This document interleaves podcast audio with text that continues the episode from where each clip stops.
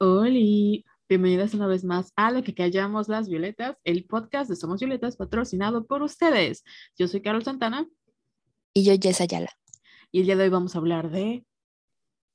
El 2021 slash 2022. Uh, uh.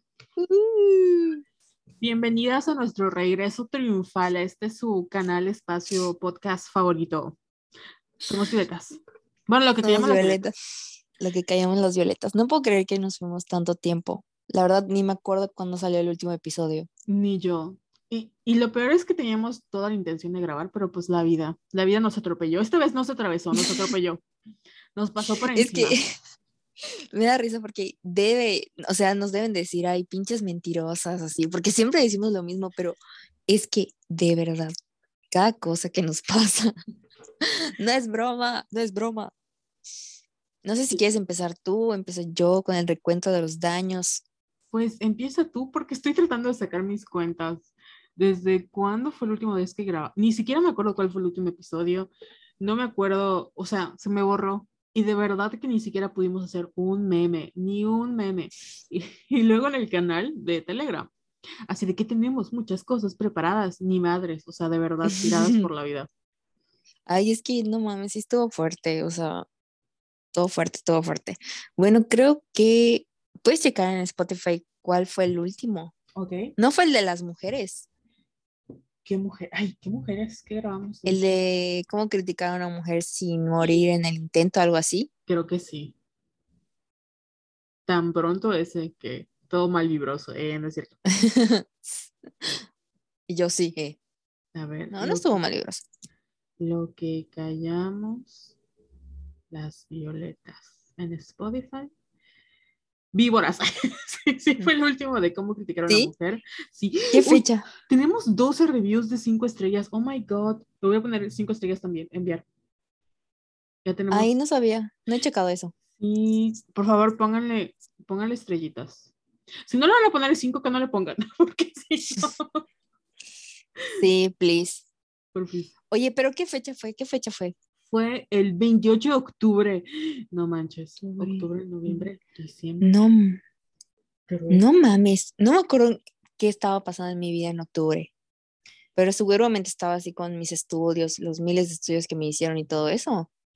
Mm, Y ajá, Qué horror. No manches. O sea, nos fuimos noviembre, diciembre y casi enero. Regresamos. No nos fuimos, pero sí, sí nos fuimos bastante. Yo creo que ese tiempo pues más largo. bueno, una disculpa, una disculpa, una disculpa pública a todos ustedes. Una disculpa y bienvenidas a nuestra cuarta temporada. Yeah, éale. Oye, hubo un tiempo que no pude dejar de decir éale, éale, éale. Yo en todas las posadas, éale. ya me querían matar mis primos. Pero bueno, esto de, ¿quieres que yo empiece? Por favor. O sea, ¿qué pasó? Todo lo que Creo que sí, ajá, creo que sí llegué a decir que me estaban haciendo muchos estudios porque tenía problemas con mi tiroides y con mi prolactina o algo así. Creo, creo que sí lo conté. Bueno, el caso es que he estado como que en tratamiento y me hacen análisis de sangre para checar esto de qué está pasando. Y pues resulta y resalta que mi tiroides se corrigió, pero hay otra hormona que está ya medio fallando y me tuvieron que hacer, ¿cómo se llama lo que me hicieron? Resonancia una magnética. No. Una res- iba a decir tomografía, pero sí estás bien. Es reson- una resonancia magnética y estaba yo histérica porque pues sí podía ser algo grave como un tumor. No me lo dijo así la, la especialista, pero sí me dijo así como que "Mm, no te agobies, no te preocupes, corte a yo así, ah, muriéndome y estresando a Carol con mis enfermedades. Y pues sí, o sea, siento que todo esto empezó desde agosto que me lo detectaron. O sea, que yo fui así a mis exámenes de, de Papa Nicolau anuales y me detectaron esta madre de la tiroides. Entonces, imagínense, desde agosto hasta diciembre, literal, el 14 de diciembre, fui a mi cita con la endocrinóloga para revisar mis, el los resultados de la resonancia magnética. Gracias a Diosita, no fue nada grave, pero sí fueron como pues, la mitad del año que yo estuve entre exámenes de sangre, esto de tratamiento, cita con el especialista, o sea, y estaba yo, se lo pueden preguntar a Carol y Carol se los va a confirmar, yo estaba así que no buscaba mi esquina porque era un estrés de que, pues, ay, se me acaba de acordar algo. O sea, no fue solo lo que me pasó a mí, a la par, mi perrito Harry estaba enfermo también. Entonces era competencia, a ver, puta, quién se enfermaba más y quién, en quién gastábamos más.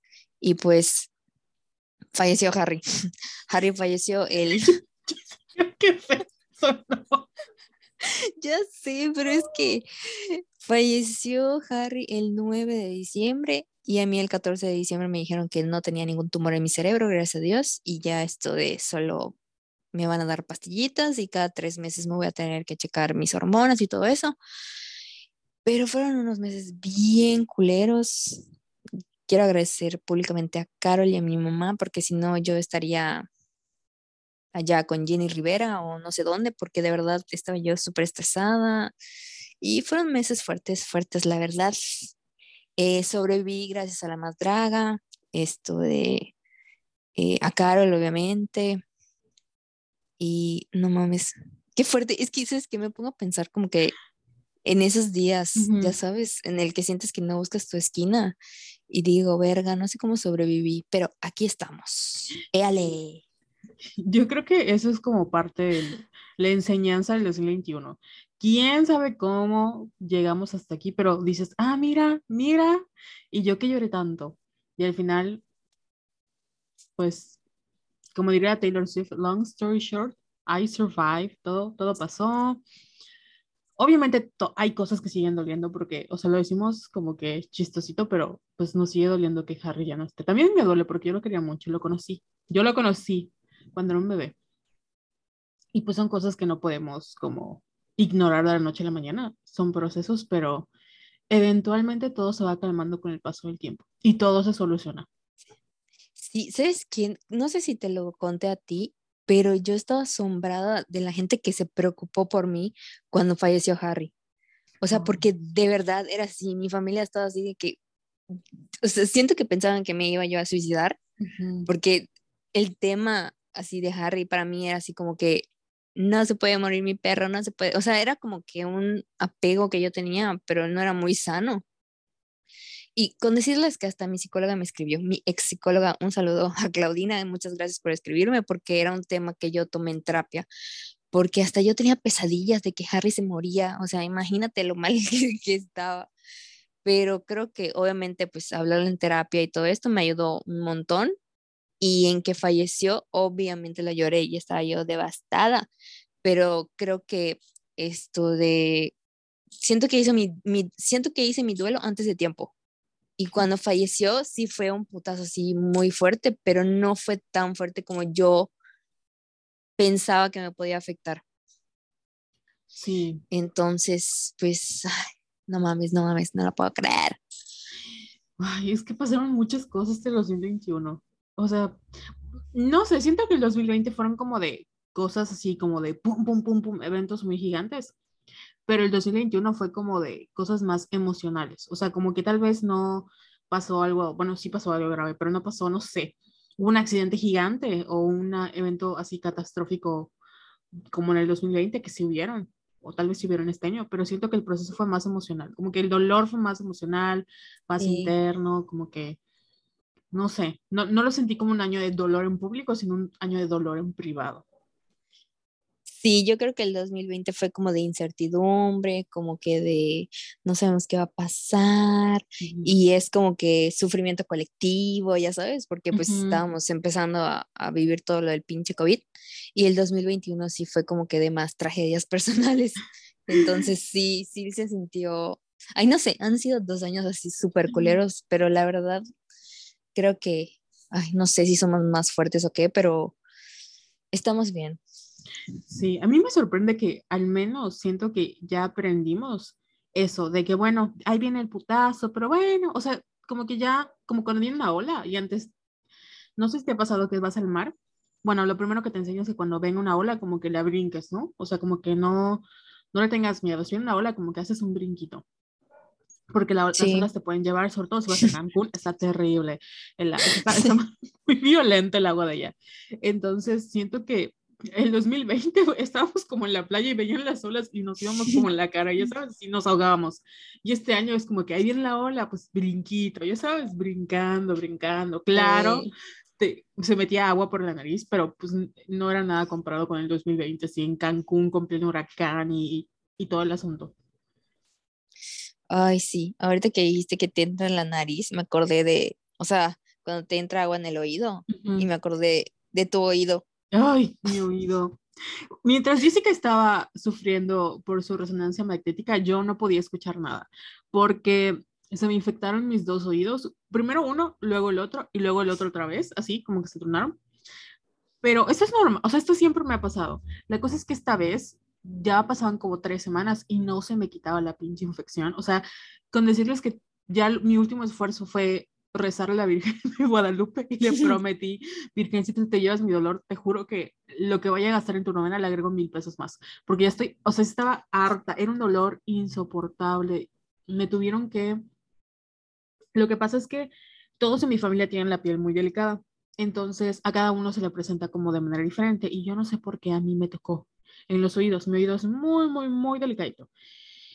Y no sé cómo explicarles que cuando hay mucha humedad y me las, o sea, me, no sé, me rasco, me rasguño, o sea, no, no puedo meterme nada al oído sin que se infecte.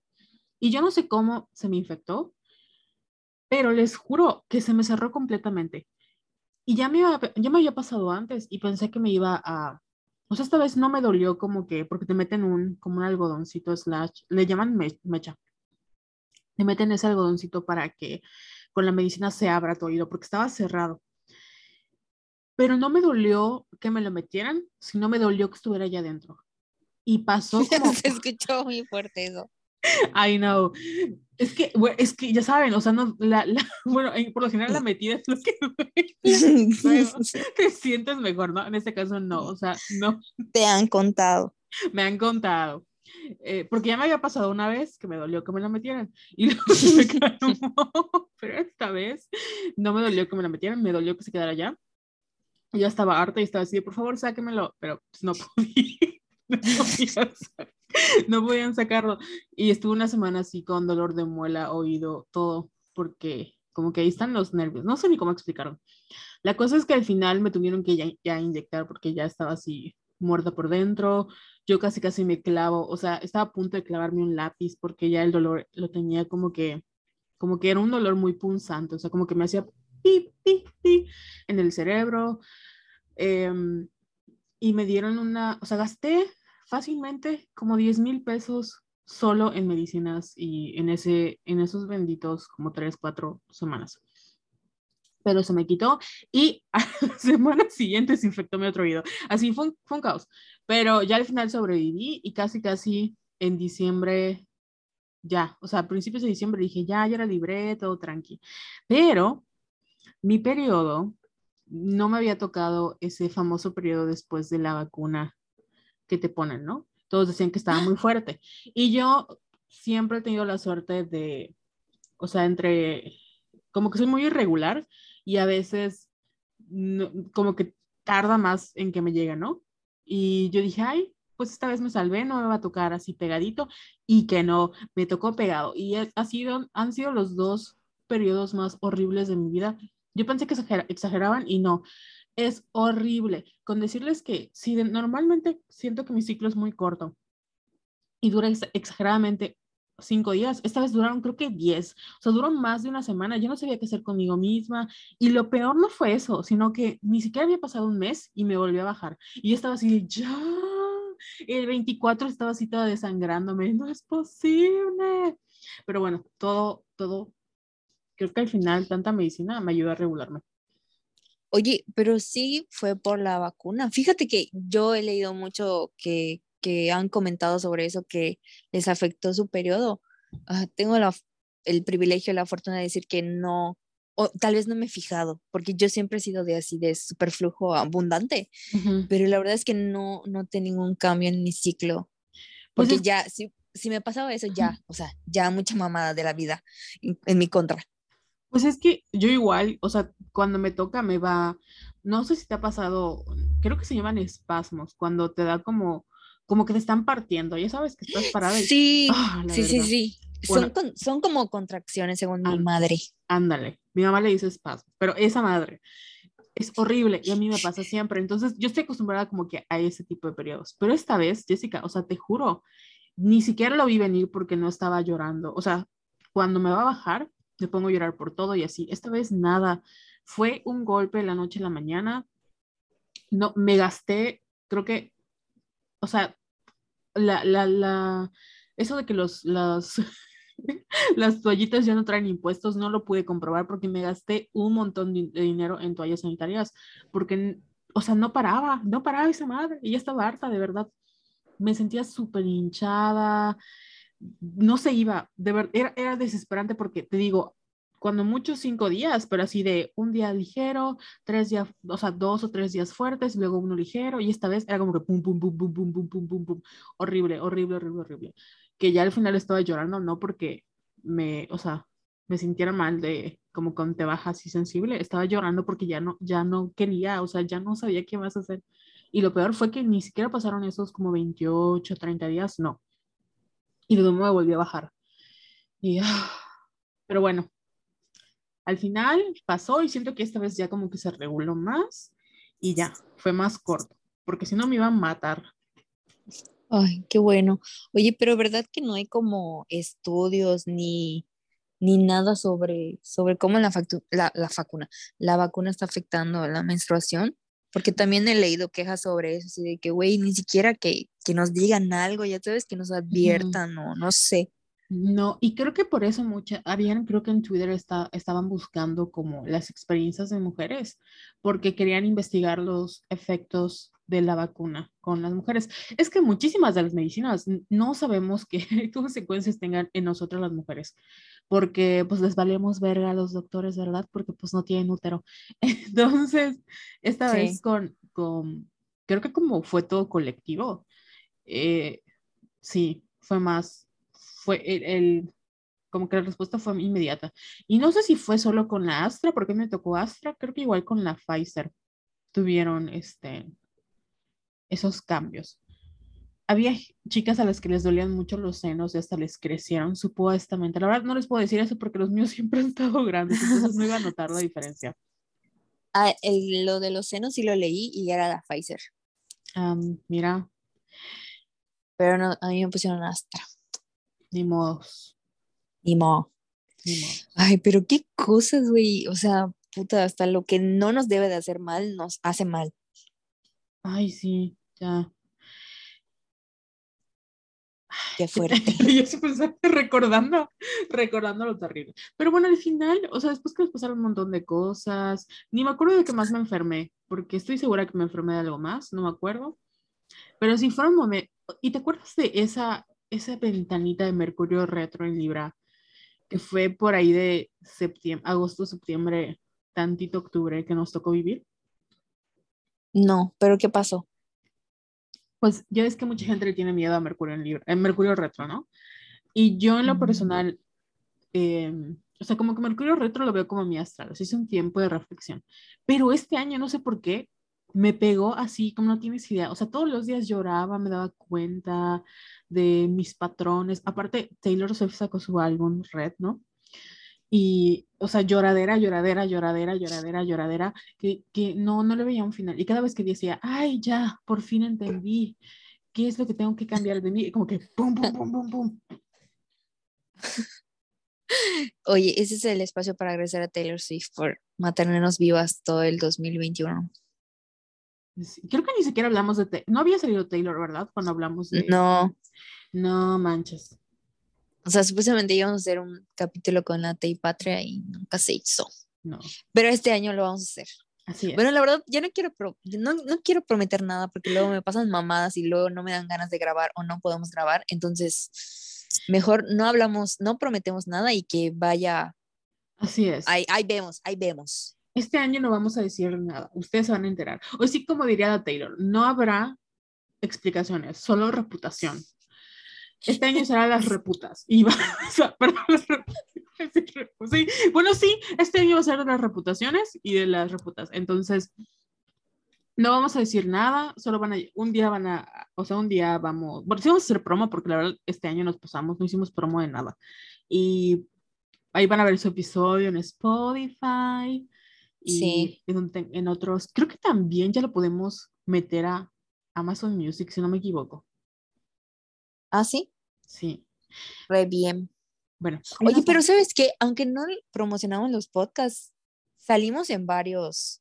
¿Cómo se llama la cosa que hace Spotify? El, el rapper. El, sí, Ajá, esa cosa. Rapper. Muchas gracias por Ah. escucharnos, aunque solo sacamos como tres capítulos el año pasado, pero gracias. Pero viste que estuvimos, estuvimos en el top de los podcasts más escuchados. Como un día, Sí. como una hora, pero ahí estuvimos en lugar 14.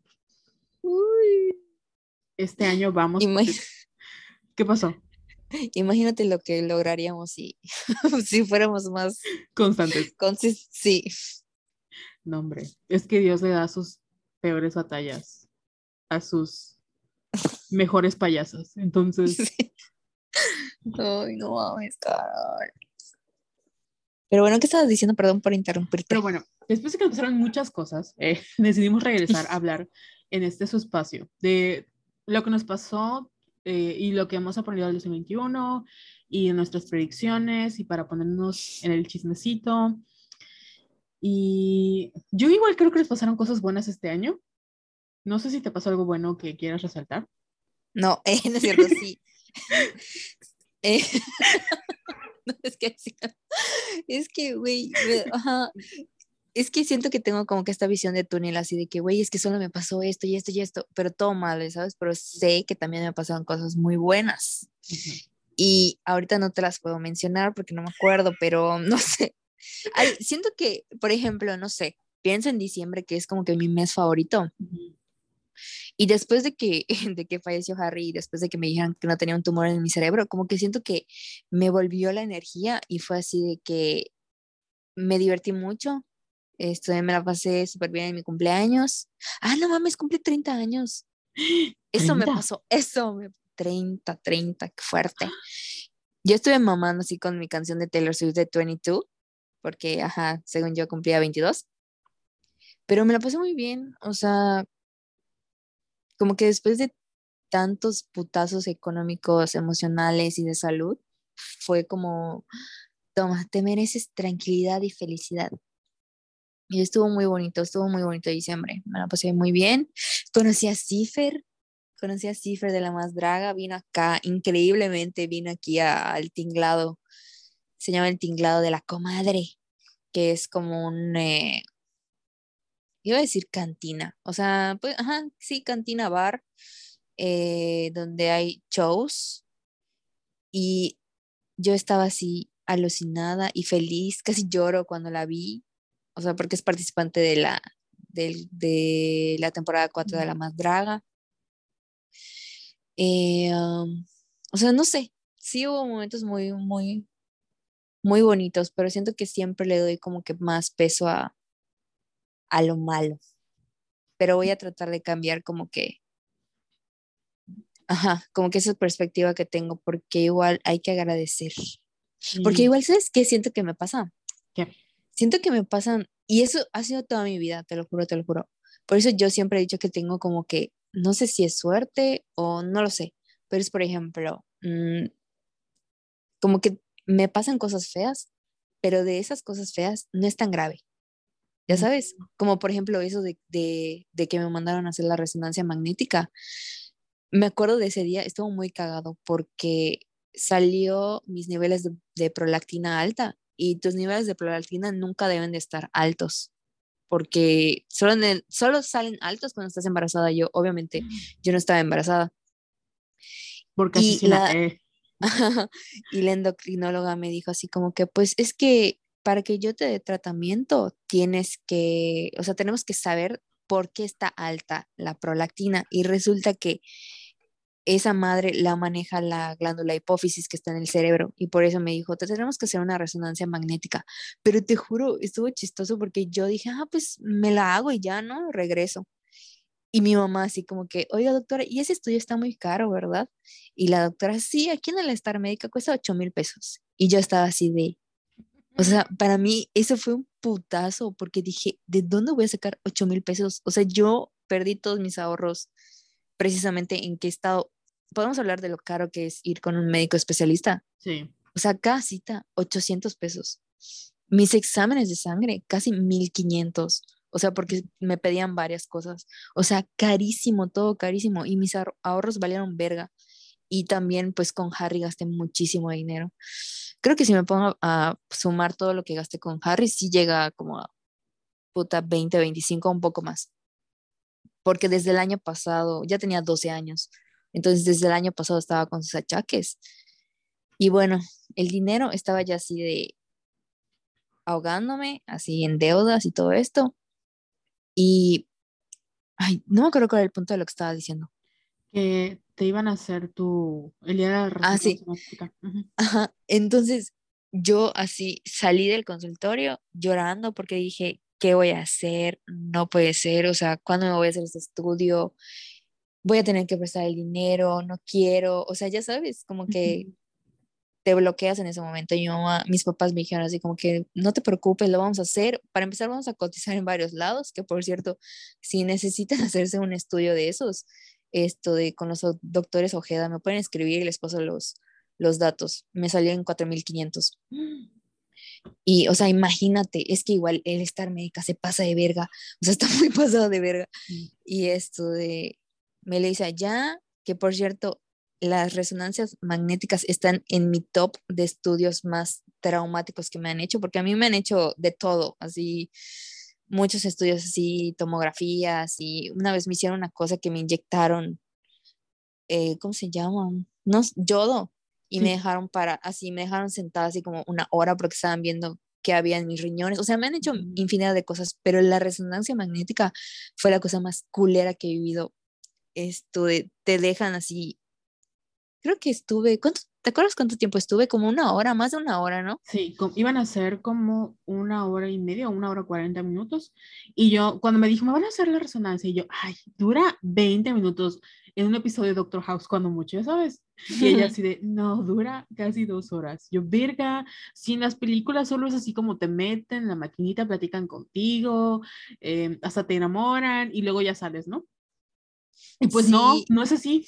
No, no es así. Y de verdad, ya los últimos 20 minutos me puse a llorar porque ya quería que me sacaran. Y eso que yo no soy claustrofóbica, pero sentía que ya, ya no podía, ya no, ya, no sé, no sé cómo le aguanté, pero bueno, el caso es que, o sea, imagínense, eso pasó desde que me pidieron ese estudio hasta que me dieron resultado, pasaron como, que se da, tres semanas. Entonces, imagínense tres semanas en la incertidumbre, así de qué voy a tener.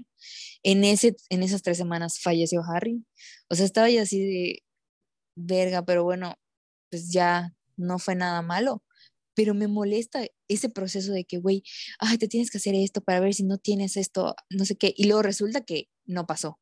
O sea, no, no, no es tan grave como yo pensaba pero siento que toda mi vida ha sido de que putazo y al final no es tan grave. Y ya llega un momento en el que te cansa, porque es como que, ya, güey, ya. O sea, ¿cuándo voy a tener un poco de paz y de tranquilidad? Pero, y te digo, no sé si es suerte, no sé si Diosito le encanta mandarme batallas, no lo sé, no lo sé, pero ya estoy como que harta y al mismo tiempo acostumbrada igual es como un, lo que siempre platicamos de aprender a vivir. O sea, mm, es que igual si te digo, aprende a vivir en el presente, es una mamada, porque es en el presente y el presente es muy aterrador y es muy ansioso. Entonces es, es lo peor de decir, trata de ver las cosas, o sea, no, no llegues a conclusiones hasta que no tengas la respuesta, ya sabes. Y es muy difícil cuando eres una persona que vive con ansiedad, es muy difícil eh, incluso a mí me pasa que a veces sé que no es sano, o sea, como que apago mis emociones, así de que no voy a pensar en esto, no pienso en eso, no pienso en eso, pero me vuelve una persona, o sea, en vez de que esté consciente de lo que estoy haciendo, de que esté asimilando esas cosas, es como de, no voy a pensar en esto y no lo voy a hacer. Por ejemplo, a ti cuando pasó lo de Harry, pues hiciste como esa parte del duelo de Harry. Cuando pasó a mi papá que me dijeron que estaba enfermo fue, no voy a pensar en esto y no pensé en eso hasta que pasó. Y luego fue como de, ¿por qué se murió mi papá? Y todos, eh, tenía una, una, enfermedad terminal y yo, mm, no sé de qué hablas, en qué momento pasó esto. Entonces, creo que o sea, ninguna de las dos está sana para empezar, ¿no? Mentalmente, pero en ese sentido creo que sí nos sí, porque ya, toco madera, estamos sanas físicamente en todos sentidos, porque creo que nos ha tocado aprender a, a eso, ¿no? De pase lo que pase, tratamos de no ver más allá de lo que tenemos. Ya sabes de que si, está, si te van a hacer un análisis, te van a hacer un análisis, no pienses más hasta que te digan qué es lo que tienes, porque si no, el camino de espera es, es pura tortura. De verdad, era una semana que estaba, bueno, era más de una semana que estaba así, me voy a morir, tengo cáncer, haciendo el testamento, este, ya no puedo con mi vida. O sea, todos los días es como, me voy a matar. Y yo así te acompaño. Uy, o sea, hicimos muchos chistes sobre mi muerte. Ya sabes qué poner, qué canción de Taylor poner en mi funeral y todo, y así ya tú vas a encargarte de esa parte. Mi favorita fue cuando te dije, creo que me voy a morir, y tú, pues me voy contigo porque no me voy a quedar aquí sola. sí, o sea, sí, o sea, no mames, Carol, si te mueres así a la verga, yo me voy contigo, no me voy a quedar en este pinche mundo sola. Yo está así, así todos los, así, así imagínenos a nosotras tres por, por todo el año, o sea, todo el año estuvimos así de que ya estábamos bien y de repente, no, ya me quiero morir, no es posible, qué momento de paz. Todo el año, todo el año, insoportables. Sí, qué fuerte. Pobre mi mamá. Qué bueno, qué bueno que no grabamos porque si ahorita estamos así todas intensas, imagínense cuando estamos viviendo esas cosas. No, no, no, no. Les vamos a caer mal. Bueno, o sea, no sé, porque igual siento que hacemos como que muchas bromas, así que no deberíamos. Mm. O no sé, o sea, no sé si deberíamos o no, pero pues al final nos reímos mucho. como dice mi hermana, si Diosito no quisiera que hiciéramos esas bromas, no las pondría en nuestro cerebro. Lo mismo. Es, sí. es nuestra manera de como de sobrellevar las cosas, la verdad. Porque no hay otra. Sí, ya sé. Pero sabes que, por ejemplo, yo tengo que trabajar y siento que sí, eh, cuando me pasan como esas cosas, siento que me cuesta mucho contarlo. A ti ya no, a ti ya te envergo así de que, Carol, me está pasando esto y esto, ya, ya te lo digo. Pero a otras personas sí me cuesta mucho contárselos. Y creo, mi primo Tony me estaba diciendo así como que pide ayuda. O sea, cuando te pasan esas cosas, pide ayuda porque igual mi tía Liz un día llegó y me dijo, oye, ¿necesitas dinero? Y yo, pues sí, y me dio dinero para mis estudios y todo eso. Me dijo, es que, o sea, tú igual te ahogas en un vaso de agua, me puedes hablar y me puedes, me puedes decir, ¿sabes qué? Necesito ayuda en eso y esto, pero es que no hablas. Y yo siento que cuando me pasan esas cosas me cierro mucho, porque me cuesta, sí, me cuesta un montón, pero ya voy a tratar de ser más abierta y, y pero es que, ah, me cuesta, me cuesta mucho. Creo que igual es porque estamos, o sea, no es que estamos acostumbrados, pero bueno, sí, como que de alguna u otra manera, mm, no es como ponerlo para que nos suene mal, pero creo que nos enseñaron como este día de ser independiente y ser fuerte, como diría mi Astra en algún momento, la llegamos a copiar como de estos hombres estoicos, ¿no? De que tú tienes que ser fuerte y no puedes mostrar un signo de debilidad. ¿Y cuáles son las debilidades? Tus emociones. Y nos ha tocado desaprender eso y entender que la fortaleza radica como en esa parte vulnerable de decir, ok, me siento mal, ¿me ayudas? Porque igual, o sea, no, no, o sea, igual, o sea, no es fácil, güey, decir, necesito ayuda porque sabes que te pueden decir, pues no, ya sabes, o te pueden juzgar, o te pueden, sobre todo en Latinoamérica y, y más a las mujeres. Entonces, no creo que sea un problema aislado, creo que muchas mujeres de nuestra generación batallan con eso de pedir ayuda. Y más cuando eh, o sea, tienen como esta dualidad de que tienen que ser fuertes y tienen que ser independientes porque nadie va a resolver esos problemas por ti, ya sabes, o sea, nadie lo va a venir a hacer por ti, tú lo tienes que hacer, pero pues no tienes que hacerlo sola, porque al final el chiste de que te ayuden, o sea, ni siquiera es como, a lo mejor en tu momento no necesitas como ayuda económica, sino que te escuchen, pero decirlo y incluso a ti misma decir necesito ayuda es muy abrumador. Entonces, entiendo que te cueste trabajo y tampoco es algo que sé que vas a resolver en un día para otro, te va a tomar tu tiempo, pero es un proceso y creo que estás dando como esos pequeños pasitos muy importantes para que tú un día puedas decir, necesito ayuda y no te sientas ni incómoda, ni sientas que es, eres una fracasada, o eres alguien súper porque estás reconociendo que necesitas ayuda. Sí, igual esto de siento que a veces cuando me está pasando algo feo y quiero decirlo, mm, me cuesta, además de que me cuesta pedir ayuda, me cuesta así como que verbalizarlo porque me pongo a llorar y siento que me dan como que esos ataques de histeria, ¿sabes? Donde no puedes dejar de llorar y tampoco me gusta ponerme así. Entonces es todo, es todo un proceso, como tú dices. Y si necesito ayuda, me pueden transferir 50 mil pesos, porfa. Así es. Este año no aceptamos disculpas, disculpas ni ayuda, nada más dinero. Sí. Y por cierto, ahorita que dijiste dinero, yo no sabía que hay cuentas ahorita en Twitter que puedes, o sea, en tu cuenta de Twitter puedes poner así que te den propinita o algo así. Hay que verlo. Ah, sí, que nos pongan en propinita por nuestros, por nuestros comentarios inteligentes. Porque, ah, igual, ahorita quiero agradecer a las personas que dieron dinero en Patreon, porque teníamos como, ¿cuánto me diste del Patreon? Como, creo que mm. fueron más de 1500 o algo así. Sí, sí. Y con eso, con eso pagué una parte de mis estudios. Entonces, gracias a todas las personas que, que llegaron a, a darnos dinero en Patreon, quiero que sepan que pagaron mis estudios médicos y mis citas. Pero qué bonito porque de verdad, o sea, no, mm, son ese, ese dinero, pues al final de cuentas es, de verdad es un, su patrocinio, o sea, si no fuera por ustedes no podríamos estar en este programa, porque así como... O sea, en ustedes estaría muerta, literales.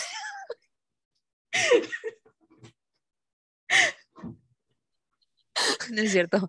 O sea, no muerto, pero sí hubiera tardado un poco. Pero, no. suicidada. sí. Suicidada, sí. Probablemente. No, no es cierto, no hagamos esos chistes, Carlos. Perdón. Hay que hacer un programa del suicidio. Ay, me acordé del caso de la señora. Uy, hizo muy fuerte ese caso. ¿Qué pasó? Toda la gente. A ver, había muchas cosas que no hemos platicado acá. Pero yo ni siquiera me enteré de ese caso porque en el 2021, de verdad, yo dejé de existir en el 2020. Mis redes sociales las borré, borré a todo el mundo, solo tengo como menos de 100 personas. Ya tengo a Tony y a Lalo agregados. pero no, no, no sigo ni siquiera ninguna noticia porque me daba ansiedad. O sea, yo ni siquiera sabía que era el Omicron. Hasta hoy me enteré. Solo de Taylor.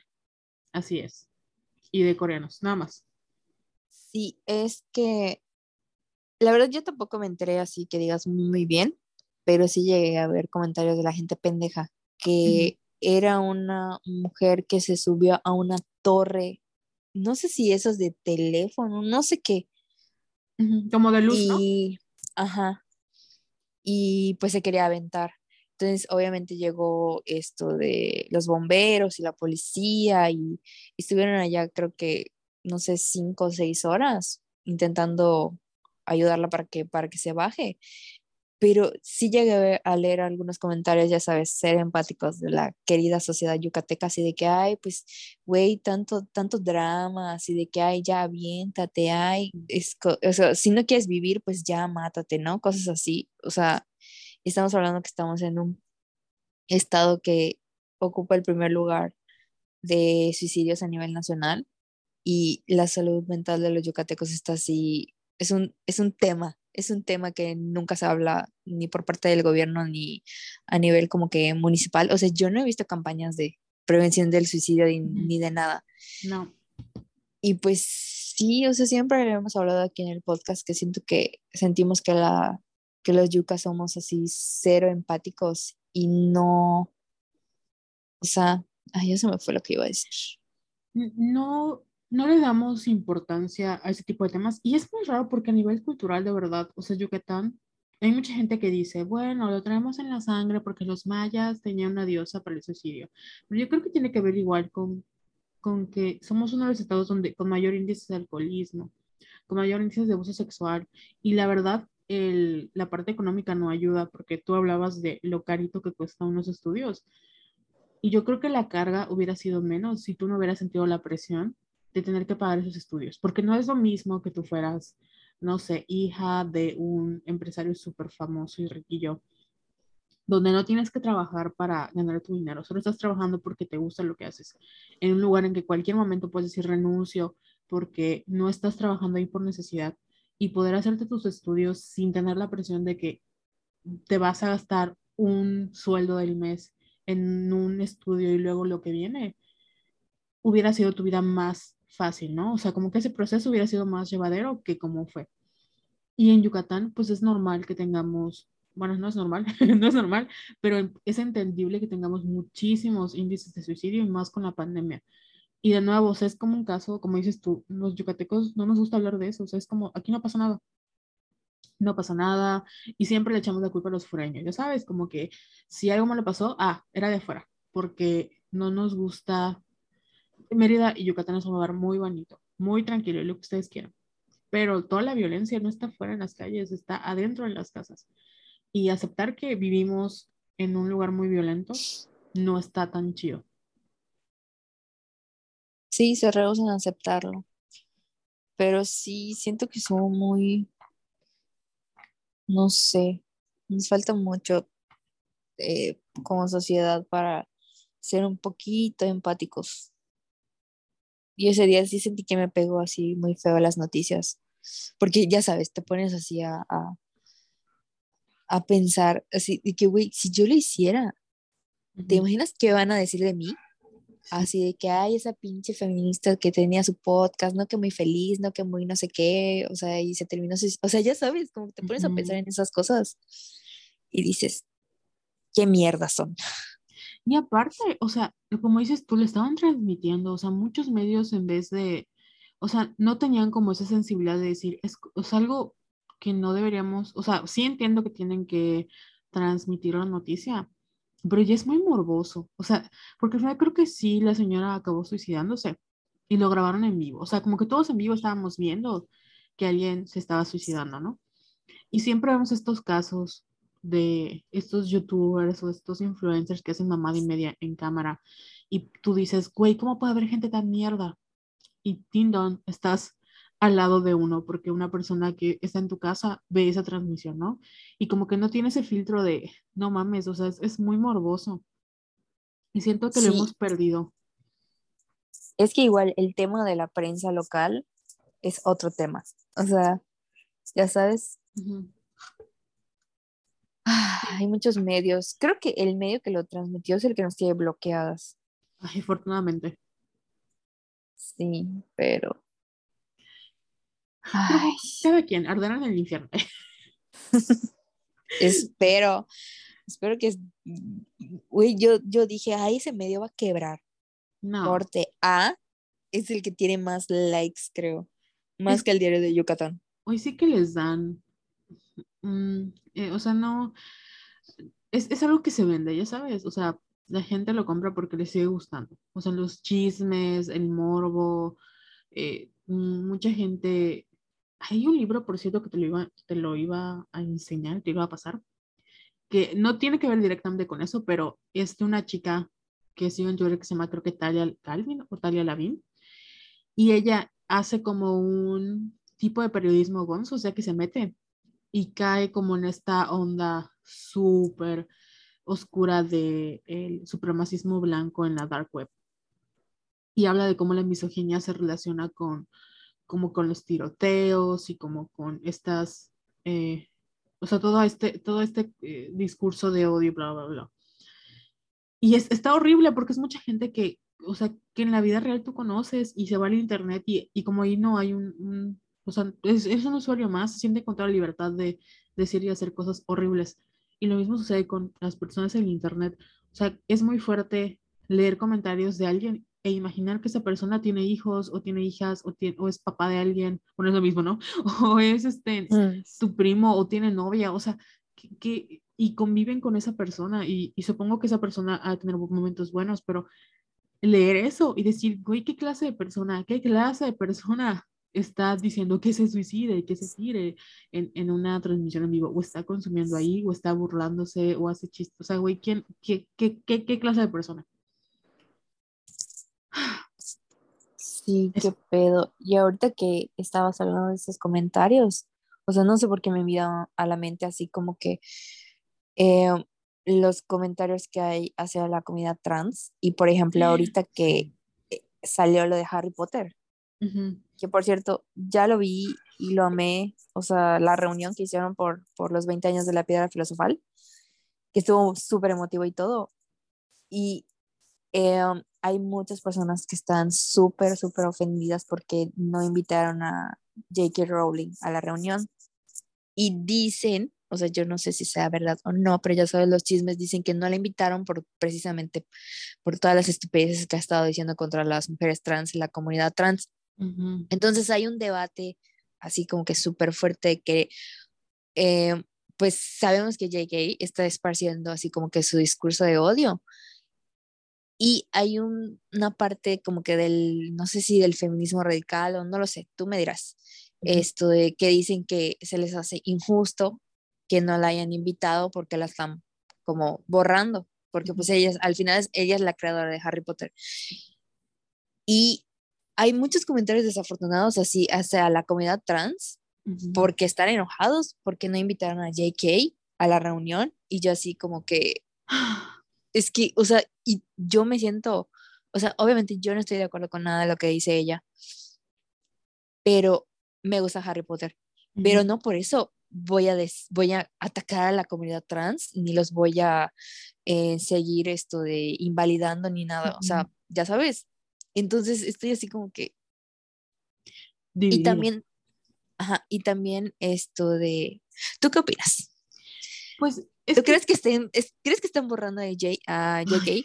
Mm, la verdad es que no. O sea, mira, cada vez que compras algo de Harry Potter, le estás dando dinero a esa señora. Así que ni te, o sea, es, es, los intereses capitalistas no los podemos desver, ya sabes, no podemos, todo lo que como, como dirían en The Good Place. O sea, no hay un consumo ético en el capitalismo porque cuando tú compras un libro de Harry Potter, esa señora obtiene regalías. Cuando tú le das clic en una película en HBO Max, esa señora tiene regalías. O sea, ella es inmensamente rica. No, o sea, para que, para que se vuelva pobre está cabrón. Y no solo es eso, o sea, tiene sus mil, ocho mil inversiones, tiene, o sea, ha de tener muchísimas cosas. Ok. Yo entiendo que por temas que a Warner porque, o HBO Max, que fueron los responsables de hacer ese eh, especial, no les conviene tenerla a ella. O sea, evitaron un backlash y supongo que hicieron como el, el ¿cómo se llama? El balance qué sería más perjudicial, traer a J.K. Rowling sabiendo que todos los actores hablaron mal de ella y van a tener que agradecerles y luego se va a volver un backlash contra mis actores y esta persona, o omitirla a ella porque estamos hablando de la película, no del libro, y me ahorro como ese problema. Al final siguen siendo como intereses económicos la verdad.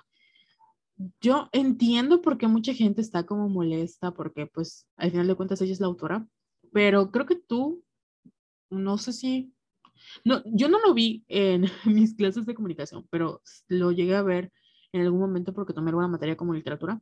Hay una parte y esto pasa en el proceso de los fandoms, que se llama la muerte del autor. Y es cuando eh, algún libro, texto, lo que sea, se convierte, o sea, los fans o las personas se apropian de él, que ya ni siquiera le pertenece al autor.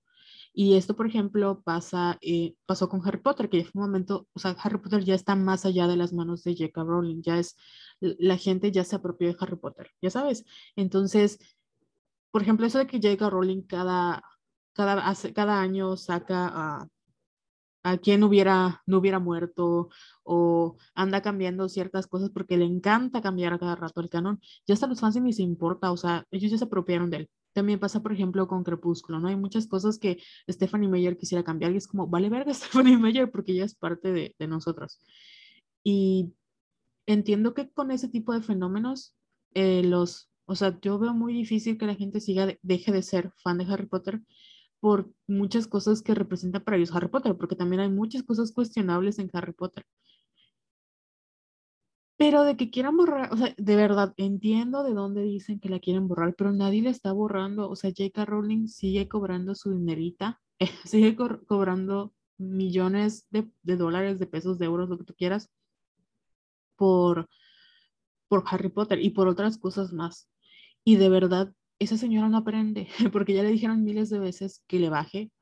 y, digo no aprende y no quiero ser grosera, sino porque em, sus comentarios transfóbicos pues siguen siendo comentarios transfóbicos. O sea, y lo hemos visto con la paradoja de la tolerancia. No podemos ser tolerantes a la intolerancia, porque entonces es decir que está bien algo que no está bien.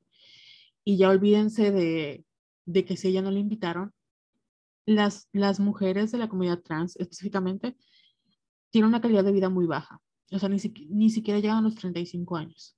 Y de verdad, yo no creo que la vida de una persona trans valga más que una invitación a J.K. Rowling. Lo siento. O sea, perdón, no creo que, o sea, prefiero que una persona esté viva a que estén invitando a J.K. Rowling. Y yo sé que no tiene nada que ver una cosa con la otra, pero eso me causa como conflicto que sigamos defendiendo algo que es indefendible. Esa señora dijo cosas muy cuestionables que no fueron éticas. Si están de acuerdo con ella o no, lo tomen de diferente manera, pues muy su punto. Pero no podemos eh, tomar una postura de, de odio hacia un grupo que es vulnerable. Y así como todas las mujeres, pueden haber mujeres trans que te caigan mal, pueden haber mujeres trans que sean, que, o sea, que tengan comportamientos cuestionables y lo que tú quieras. Pero eso no significa que te vas a ir a encontrar toda la comunidad y le vas a decir la muerte porque ya pasan, o sea, no llegan a los 35 años, las matan y no les importa, o sea, tienen muchas cosas en contra. No, no es posible que sigamos defendiendo a una señora que es parte del problema. Ese es mi punto de vista en mi humilde opinión. Gracias porque yo me sentía así súper culpable, así de que no es que, o sea, sí leí que, por ejemplo, no iban a ver la reunión porque no estaba JK y que era un insulto para ella y para la saga y así de, como tú dices, o sea, ¿por qué seguimos defendiendo la indefendible? O sea, esta señora está súper terca, o sea, le vale la comunidad y, o sea, no podemos seguir tolerando sobre todo que lo escribe en su chingado Twitter que la sigue casi todo el mundo. O sea, lo está, está propagando un odio así a la velocidad de la luz y no, o sea, ya no le vamos a permitir ese tipo de cosas a gente blanca y rica. Y lo peor es, es, es que eso es lo que me causa más conflicto. O sea, pon tú que todos los actores ni siquiera estén como en contra de J.K. Rowling, que en secreto les dicen, sí, yo te quiero a ti, J.K., pero tengo que hacerlo este, porque es público. O sea, no se les quite de la cabeza que todas las decisiones que se toman no es porque HBO Max sea muy trans-friendly, es porque hay una decisión económica detrás. O sea, eso no lo podemos perder de vista. Entonces, si no le invitaron fue porque no les conviene económicamente. Y ya, o sea, borrado de mujeres, sí hay un borrado de mujeres en muchos otros aspectos. Pero esa señora sí, o sea, le siguen pagando dinero. No pueden haber nada de Harry Potter sin su nombre ya saben, entonces fue una decisión económica que ella propició, como cuando ahora Johnny Depp ya no va a estar en la saga, fue una decisión económica porque Johnny Depp ya no les convenía. No porque hayan sido muy eh, o hayan defendido a Amber Heard, no, no les convenía Johnny Depp y ya. Todas las decisiones que toman todas las empresas son económicas, no éticas. Pero bueno. Sí, igual para mantener su reputación y evitar ahí varias crisis en redes sociales. Pero bueno. Ay, me acordé, ahorita que dije crisis, perdón que te vaya cambiando de tema, pero es así como que estamos platicando todo lo que ha pasado. Eh, me acordé de Six Flags. Oh my God. estuvo, ah, estuvo muy intenso lo de Six Flags porque sí. su. O sea, no, no me entré el chisme, me entré, cuando leí el comunicado y dije, a la verga, o sea, parece así como un, yo no dije que dije esto, ya, ¿quién te dijo que dije tu nombre, Yahira? ¿Sabes? Sí, son unos estúpidos, o sea, yo no puedo creer que no tengan a alguien que les diga, sabes que no podemos decir esto porque se nos va a venir el mundo encima. O sea, como tú dijiste hace rato, no es como que las empresas sean así como que muy friendly, sino lo hacen para quedar bien. Y aunque sabemos que no es genuino, pues agradecemos que es como que se media agradece que, que salgan a pedir disculpas, ¿no? Y reparación del daño. Pero, güey, ni eso. O sea, ni eso.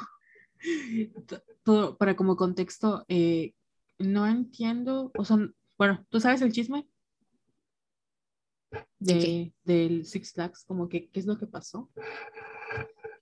Pues solo que dos, eh, una pareja se estaba así como quedando besitos y mucho amor. Y creo que no entendí si un gerente o, o sea, alguien importante del parque les dijo que no se permitían esas cosas.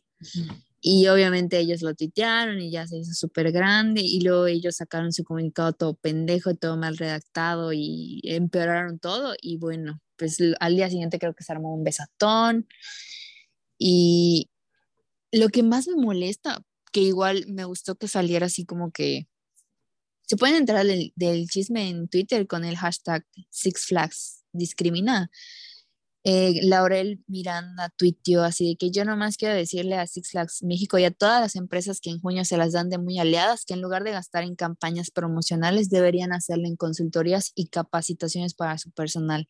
Creo que eso sería más importante que ver, como ella lo dice, campañas en junio de que, ay, sí somos muy aliados, porque obviamente sus campañas súper bonitas, súper bien pensadas, pero en el momento en el que tienen que tratar una situación importante como como, o sea, porque no tenía nada de malo que se estén dando besitos de amor, ya sabes, pero salió un pendejo allá a decirles, no, no se puede porque este es un parque familiar.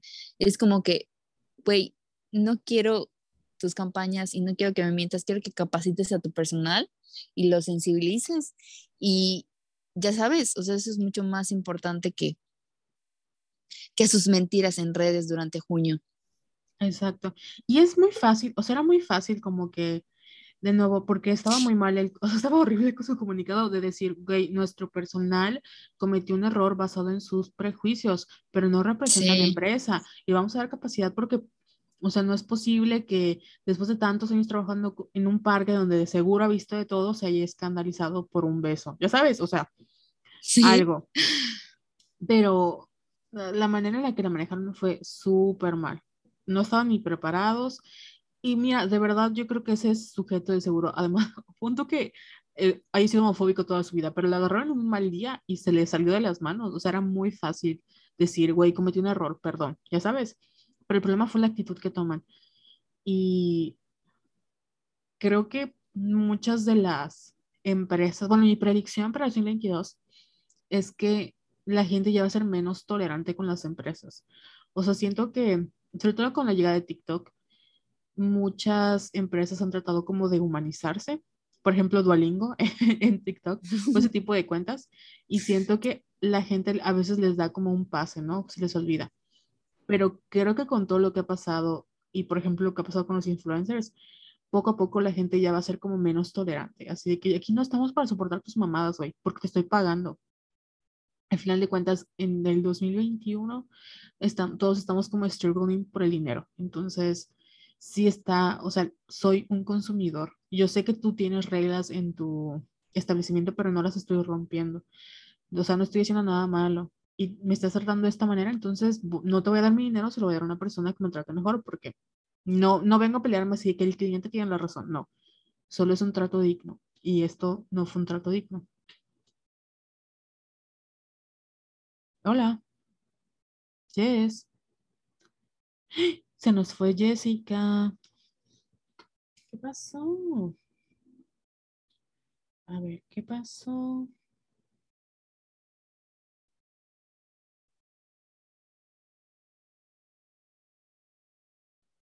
Hola. Jessica. ¿Me escuchas? ¿Me oyes? ¿O no?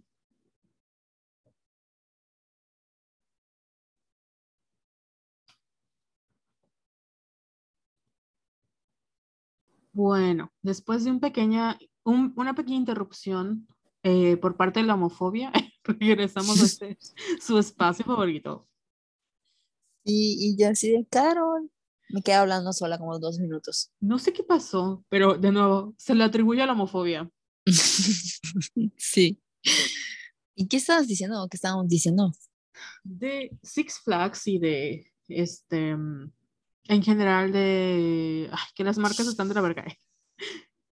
Ya me acordé que las marcas están intentando humanizarse y que cada vez les vamos a soportar menos. Creo que tienes mucha razón. Es una tu predicción del 2022. Mi predicción del 2022. Ay, la verdad es que no estoy como muy sintonía de lo que van a pasar con los astros porque está un poco desconectada.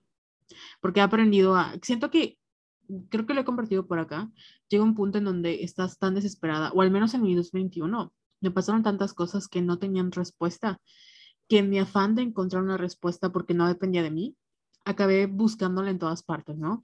Que si en TikTok, que si con el tarot, que si con la astrología, que si con, o sea, mil, ocho mil cosas que al final eh, me daban respuestas que yo no quería escuchar o tal vez no me daban las respuestas que yo quería que me dieran porque, de nuevo, no era una respuesta que dependía de mí. Y siento que una de las cosas por las cuales me desapegué, o sea, como que al principio estaba así como que con todo y luego me desapegué, desapegué de muchas cosas fue porque empecé como a aprender a que hay cosas que no puedo controlar y está bien, hay cosas que no tengo por qué saber y está bien, e incluso sabiéndolas, o sea, el chiste no es saberlas. El chiste es que van a pasar y que las cosas buenas o malas voy a tener que disfrutar o las voy a tener que sufrir. Y ya, no me queda de otra. Y no sé qué tanto, o sea, no, no sé cuál, es, cuál será como el, lo que pasará en el 2022, de verdad. Sí leí mi horóscopo, sí me hicieron la lectura general tarot, pero, pero pues espero siempre lo mejor porque no me queda de otra. No puedo controlar el futuro, ojalá. Me acordé de nuestros horóscopos de la revista Vanidades.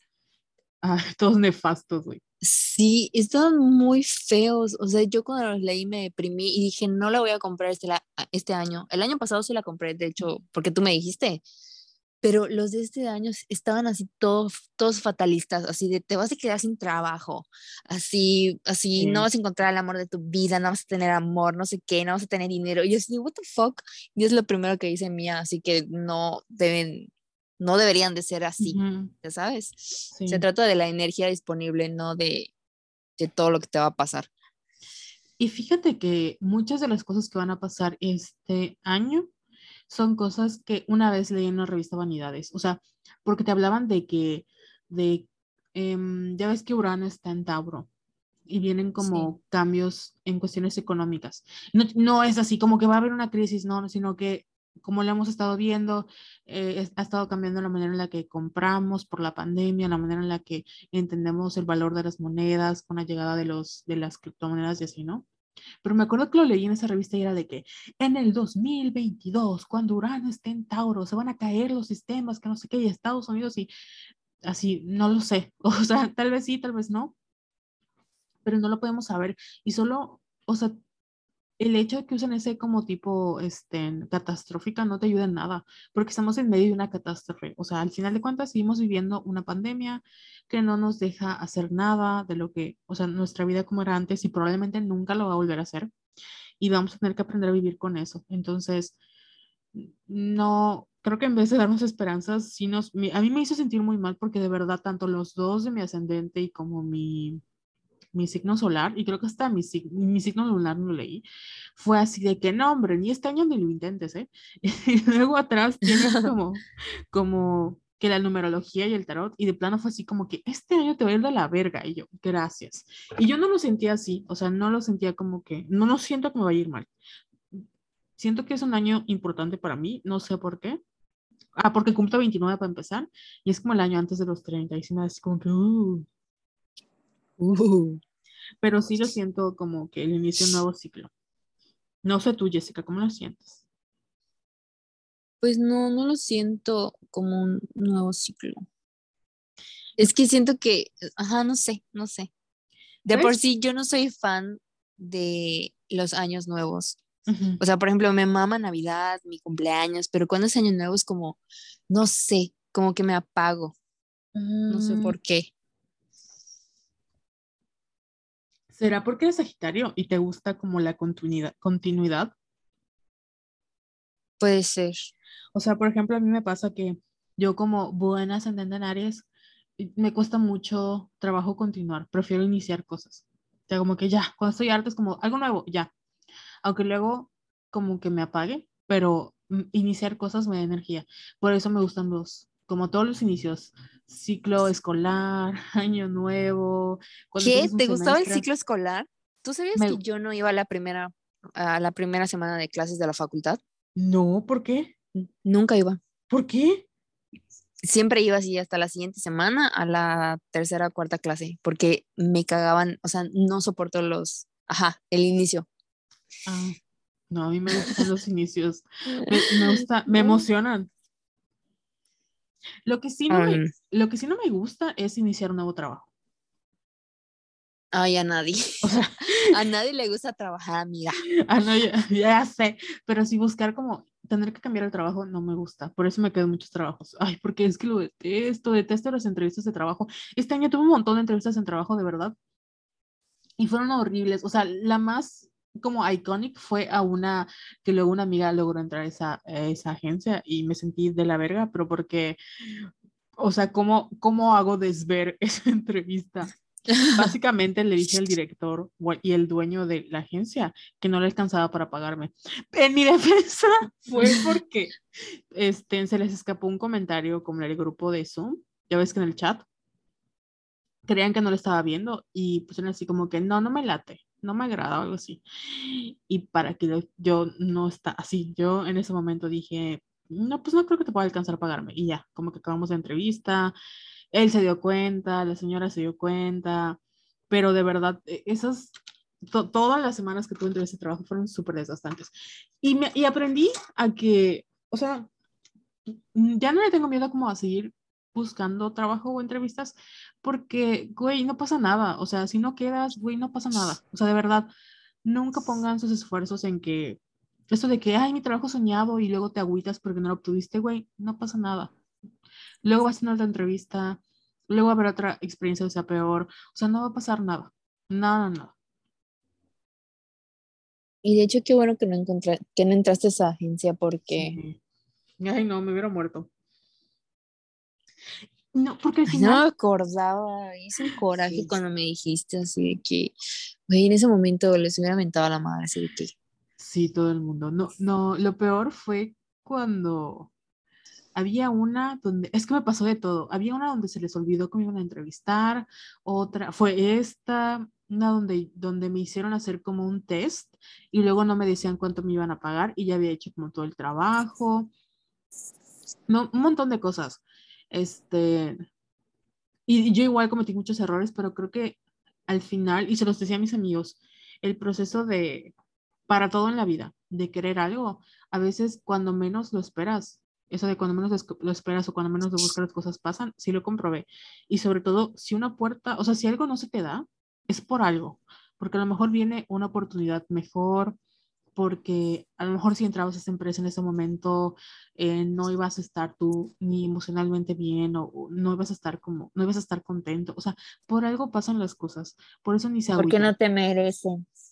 Así, o sea, por, por muchas cosas. Luego de eso llegó un trabajo que igual yo le había dado por perdido y como al mes, dos meses, me dieron y me dieron un sueldo súper bien. Igual luego ese trabajo no duró lo que tenía que durar, pero, o sea, no pasó nada. Al final seguimos vivas. Y creo que eso me ayudó muchísimo como a desapegar esa parte de que siento que ha sido como lo que he trabajado durante los últimos años, de entender que hoy sí que no importa, no importa tanto lo que estudies, porque al final puedes acabar trabajando lo que tú quieras, pero si vas a decidir trabajar en algo, trabaja en donde ganes mucho dinero si no te importa y quieres, o sea, si tú quieres tener una vida donde quieras cumplir como tus expectativas económicas y no te importa trabajar de, lo que sea, hazlo, ¿no? O sea, siempre y cuando es un trabajo que vaya de acuerdo con tu ética o lo que sea, pero que no sea una tortura. Pero si vas a estar matándote, torturándote en un trabajo que ni te gusta, ni te hace feliz, ni te da dinero, güey, ¿para qué te quedas? O sea, de verdad, ¿para qué te quedas? Yo sé que hay gente que tiene necesidad y todo, y lo entiendo perfectamente. No hablo de esas personas, hablo de las personas que están en esos lugares donde no hay ni para dónde correr y nada más no se mueven porque, pues, eh, no, o sea, no vale la pena. Mi propósito este año, y se lo he dicho a todo el mundo, es yo quiero cambiar un poquito de carrera. No sé si dejar marketing por completo, pero sí hacer algo diferente, porque es algo que ni siquiera me gusta hacer ahora. O sea, me, me gusta, pero los proyectos en los que he estado no me gustan. Y no es una carrera tan bien pagada como otras. Como que ya siento que los, los beneficios ya no superan a, los costos que me genera hacer marketing. Sí, es que igual depende de muchas cosas. O sea, depende de las cuentas que tengas, de las responsabilidades que tengas, del sueldo, porque, o sea, sí me gusta trabajar con marcas y sí me gusta hacer contenido, pero ya llega un punto en el que, güey, hay clientes que no valen la pena lo que te pagan, todo el trabajo que haces, o sea, que no te escuchan, que no implementan las, las estrategias que propusiste, o sea, es, todo un combo y depende. Y la verdad sí, ya está muy, ya está muy de la verga el, el ambiente de, del marketing digital. Sí, no sé si en todo México, pero al menos acá en Yucatán está así horrible. Horrible, horrible, horrible. Y de, o sea, de verdad se me hace muy, muy cansado porque yo he trabajado en todos los departamentos y ya no sé, o sea, en mi currículum ya no sé qué más poner. O sea, para que, eh, por eso el, el, formato de, de, de, pedir trabajo fue muy frustrante para mí, porque era de hacer esto, esto, esto, esto, esto, por favor, contrátame. Y al final, el sueldo era como que muy bajito. Y no es posible que no pase esta cantidad. Y yo voy a cumplir 30, o sea, no es posible que, mi, que tenga que mi estilo de vida depende de que ojalá no me vaya a pasar nada malo porque si no, no voy a poder sobrevivir a la quincena, ya sabes. Y si es muy cansado tener que demostrar una y otra vez que vales la pena, una y, y una y una y una. Y pues dije, no, o sea, si mi próximo trabajo espero que sea en una empresa normal, donde hago otras cosas, y si no, pues venderé cochinita, güey, pero ya no estaré con este, o sea, con el sufrir de que tengo que estar en una empresa, tengo que estar haciendo esto, tengo que demostrar, tengo que lidiar con gente, porque a mí mi batería social se acabó, o sea, de verdad, hoy sí que, no, ni siquiera cuando me regañan estoy como de, ok, o sea, ya ni siquiera me, me pongo nervioso, no, es como, ok, lo que digas, ¿por qué? Porque ya no voy a estar peleándome, ya no tengo energía para esas cosas. Fíjate que yo sí he estado pensando, em, no sé, me gustaría poner, creo que el sueño de la mayoría de las mujeres, o no sé, es como poner una cafetería. o, ajá, que esté así toda bonita, que minimalista, donde vengas tus panquecitos y tus galletas y que las mujeres pueden ir a sentarse a leer tranquilamente. O sea, ya sabes, como que tener este espacio así bonito y dedicarme a eso y ya, güey. Pero obviamente es como que invertir y todo esto. También me gustaría hacer eventos. Ah, lo que estábamos platicando Carol y yo, fui a un lugar, em, en, hay un, tuve una posada en un lugar de aquí, del centro de Mérida, y estaba cantando una chava. Y cuando de repente escucho que está cantando Lover de Taylor Swift, y les juro que me emocioné así cabrón porque jamás en mi perra vida había escuchado a alguien local, así un artista local, como que cantando una canción de Taylor y dijo que era Swifty. Y yo así de enseguida pensé, dije, a esa niña la tengo que contactar y tenemos que hacer una noche Swifty. O sea, lo tenemos que hacer, no sé cómo, ni cómo, o sea, no sé cómo lo vamos a hacer, pero ese es uno de mis propósitos de este año. Me, me mamaría hacer eso. O sea, es mi sueño. Sí, y lo hemos platicado porque, o sea, era algo que queríamos hacer desde, desde hace tiempo, ¿no? Como la, como la posada violeta o como la kermés violeta. Y son cosas. La kermés. ¿Te acuerdas de nuestra kermés que queríamos hacer? Son cosas que, pues, no hemos. O sea, yo creo que también estos dos años. Es que yo lo siento como un ciclo, tal vez por eso, con eso de que los nodos del, del karma estén. Bueno, no son los nodos del karma, pero los nodos del universo estén cambiando de Géminis a Sagitario a Escorpio a Tauro. Por eso digo que estos dos años, desde el 2019 a 2021, siento que ha sido un ciclo que se cierra, o al menos han sido tres años que tienen como temas muy marcados. Y yo siento que nosotras muchas veces, y ustedes lo saben en, casita o donde nos escuchen, hemos hablado de muchos temas en donde parece que le damos muchas vueltas a las cosas, de quiero hacer esto, pero no lo hacemos, o quiero hacer esto, o no sé qué, y, como que le damos muchas vueltas y hacer como eventos presenciales ha sido una de esas cosas, de que queremos hacer cosas, pero no tenemos tiempo o sentimos es que para qué lo vamos a hacer, nadie va a ir. Y creo que este año lo que nos viene a traer es una sensación de, ay, lo voy a hacer porque quiero. O sea, ya lo voy a hacer. Ni siquiera lo voy a, lo voy a pensar tanto, ni siquiera voy a, o sea, ¿qué es lo que tengo que hacer para empezar? Y ya. Como que ya no estamos pidiéndole permiso a, a, otros, a otras cosas, ya sabes. Como que si yo te digo, ¿sabes qué no me late? Siento que tú dirías, ah, pues lo hago. O sea, no, no te voy a pedir ayuda. Bueno, O sea, no pedir permiso, yo lo puedo hacer o yo lo quiero hacer. Ya no es un tanto de es que tengo que preguntarle o es que quiero saber o cuando, por, no sé, como que esa sensación me da, como que hemos aprendido a decir, lo voy a hacer, sí, lo quiero, no, y no tener que darle tantas vueltas a las cosas. Sí, espero que la hagamos. sí, yo lo quiero hacer. Me encanta. Ay, quiero, volver, quiero hacer como el plan original de la Kermés. O sea, no la Kermés, pero sí el eventito que me platicaste, porque me gustó mucho el lugar, me gustó mucho la idea. Siempre hemos hablado de que a, a Mérida le falta Taylor Swift.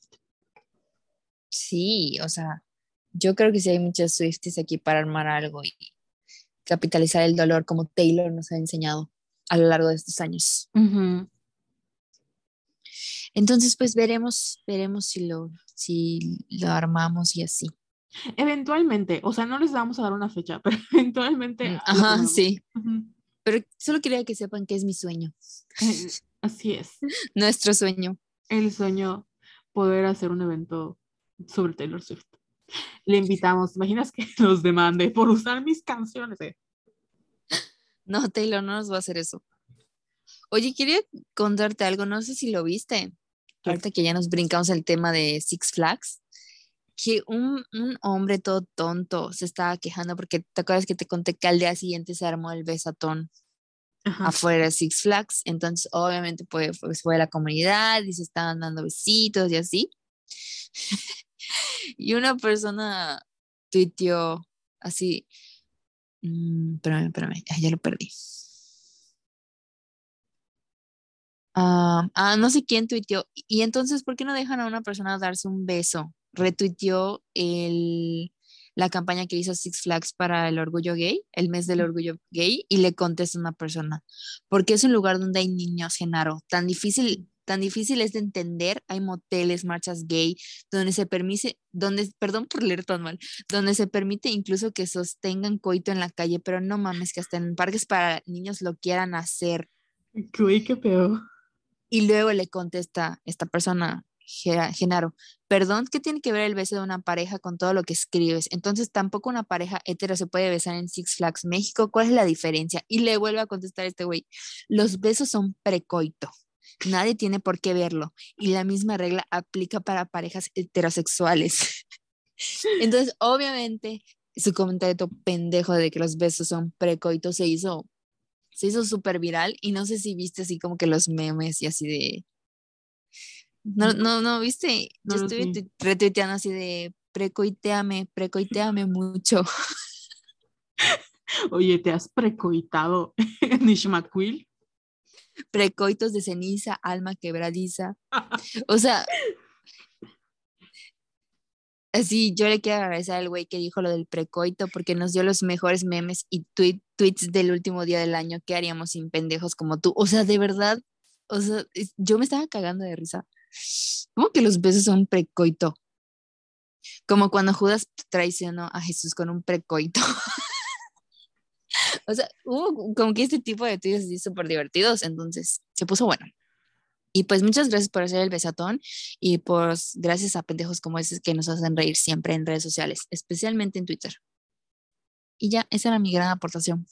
Ahora le quiero mandar un mensaje a Andrew Garfield. Precoiteanos. si estás viendo esto, nos puedes precoitear y tronar de espalda. Lo que tú quieras, en el orden que tú quieras. No discriminamos. ok, ahora ya pasamos a Andrew Garfield. ¿Sabes qué? Estoy feliz porque tuvimos el Andrew Garfield Renaissance este año. Sí, sí. Eh, yo fui a ver Spider-Man en pandemia, solo he ido dos veces al cine. La primera fue a ver El Escuadrón Suicida, la 2, que no me gustó. Una disculpa. Yo sé que creo que a ti sí te gustó, a Lorna también, pero a mí no. Y la segunda fui a ver Spider-Man. Y no mames, o sea, yo estaba feliz porque no he visto, sabes que no he visto casi ninguna de, de, los Avengers, ni de Marvel, ni de nada, pero me entretuvo mucho la película. O sea, no sé si estuvo muy buena ni, ni mala, porque no soy conocedora, pero el verlo, ay, no quiero dar spoilers, pero ajá, estuvo muy buena, me emocionó mucho, obviamente fui feliz porque ya la cagué, ¿verdad? Ya la spoilé. Pero creo que todo el mundo ya sabe o sea, que salen ah, bueno. esos... Que salen los tres Spider-Man. Una disculpa, sí. Chan, chan. Brínquense estos cinco minutos. Pero sí, me gustó mucho, estaba yo así como adolescente por verte toda emocionada y casi mojada. Y, pero, ajá, y siento que me gusta mucho que se ponga de moda otra vez Andrew. Porque obviamente mi Spider-Man fav- favorito es él. Sí, yo lo quiero mucho. De verdad, creo que es uno de los. Y sabes qué Tambi- también, o tan un problematic que es, que de verdad no envejece ese güey. Sí. Tiene 40 años. No, Sí, ¿cómo tiene 40? No, tiene 38. Uf, Dos años son dos años. A ver, busca. Según yo tiene 40. Andrew Garfield. ¿Tiene 36 o 38? Tiene 38. Ay, yo le estoy su- sumando años. Perdóname, mi amor, perdóname. Nos llevamos 10 años. Ay, no, sí, 10 años. 10 años no son nada. Sí, no son nada. O No sea, son nada. No pasa edad, nada. No pasa nada, Andrew. Me puedes tronar la espalda, me puedes precoi- precoitear, lo que tú quieras. Uy, es que tiene una carita así toda preciosa. Me encanta, me encanta. Y creo que va a ganar, eh, lo van a nominar en esta temporada por, ay, ¿cómo se llama la que hizo la, para Netflix? Esa. Y creo que puede ganar. Que no lo he visto, por cierto. Ni yo, no la he visto, pero la veré en estos días. Si no me equivoco, él también va a hacer una película, o va a salir una película, porque creo que la, la hicieron, eh, con Jessica Chastain, si no me equivoco, que se llaman, ay, los ojos de, es que es, es de una presentadora que era cristiana que se volvió muy famosa. Sí, ya me acordé. Tienes toda la razón. Sí. Entonces, esa película me muero. Hay muchas películas que me muero por ver el 2022. De hecho, sí, este año es- fue el año que menos vi películas. Creo que vi un montón de. Vi muchas cosas que ya había visto. Siento que no vi casi nada nuevo. Eh, y está bien, porque no tenía ni la energía para hacerlo. Pero. Ay, sí, no vi ninguna película nueva. Pero las cosas que quiero ver en el 2021 está esa película con Andrew Garfield. Ni siquiera he visto la de Tic Tic Boom. Mi mamá me dijo que a ella le aburrió, pero no confío en mi mamá porque, porque luego, este, pues sí, no confío en sus gustos. eh. A veces no, no, no, como que tenemos diferentes. coinciden. No, ajá, no coinciden. Entonces sí me sentí muy triste porque, por ejemplo, Lorna me la recomendó muchísimo, me dijo que estaba increíble y siento que a lo mejor eso no le, no le gustó a mi mamá, que como que era, que al final es una película donde él está haciendo como un monólogo, la verdad. Y como que esos, ese tipo de, de narrativa no le late tanto, pero yo sí la recomiendo, o sea, se las recomiendo para que la vean, porque Lorna me la recomendó y está muy buena y yo confío en ella, y confiamos en Andrew, obviamente. obviamente. Tiene una donde hace, están en una guerra o algo así, Sí.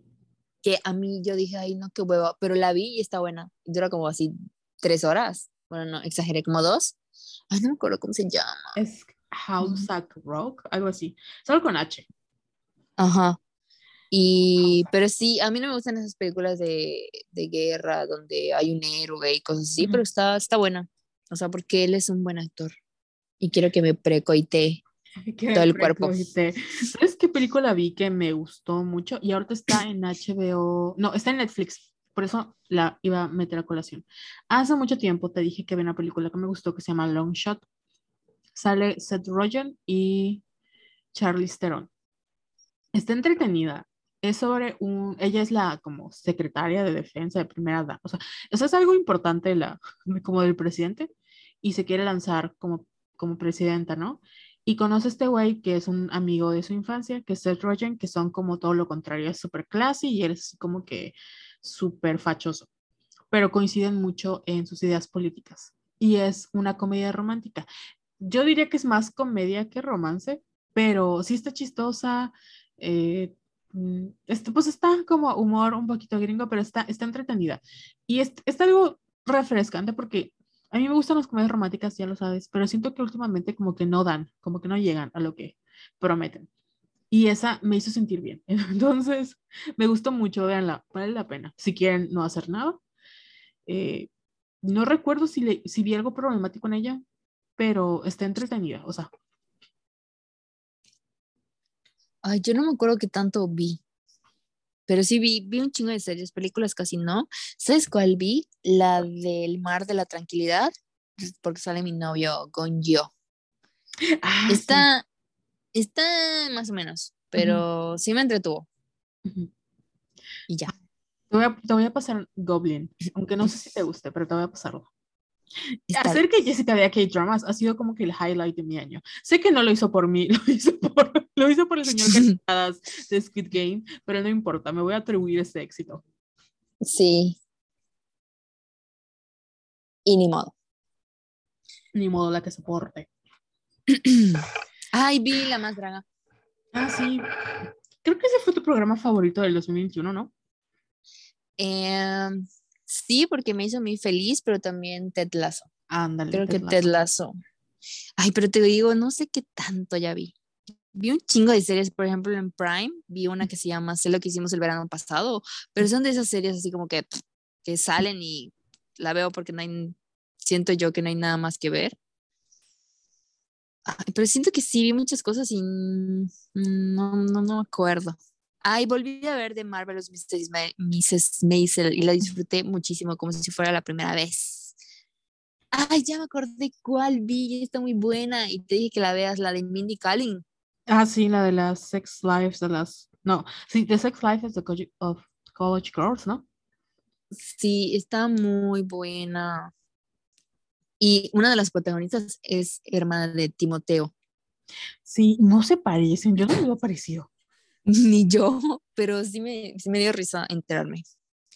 Pero está muy buena esa. ¿Cuál más? Vi Hacks, que supuestamente arrasó en los Globos de Oro de, del año pasado. Y tenía así como que era la competencia de Ted Lasso, pero sí está buena, pero no siento que esté mejor que Ted Lasso. Igual está en HBO. Ahorita estoy viendo Ozark otra vez porque se estrena la nueva temporada en, en febrero, en enero, Ujú. 21 de enero. Ya salió Queer Eye, no la he visto, no sé si tú ya la viste, No. la nueva temporada. Salió la película de Maggie Gyllenhaal que se llama La hija oscura, que igual que dicen que está muy buena. Y yo siento que pueden nominar a Maggie por eso.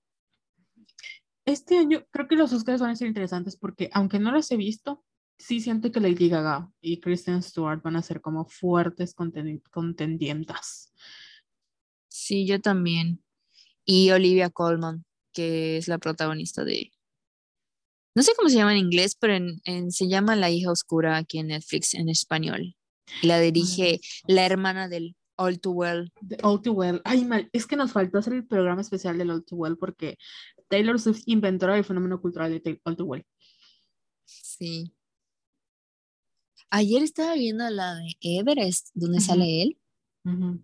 y así de, te odio, maldito. Pero te amo. No, no lo odio. Ajá, sí. Precóitame. Precoito. Ay.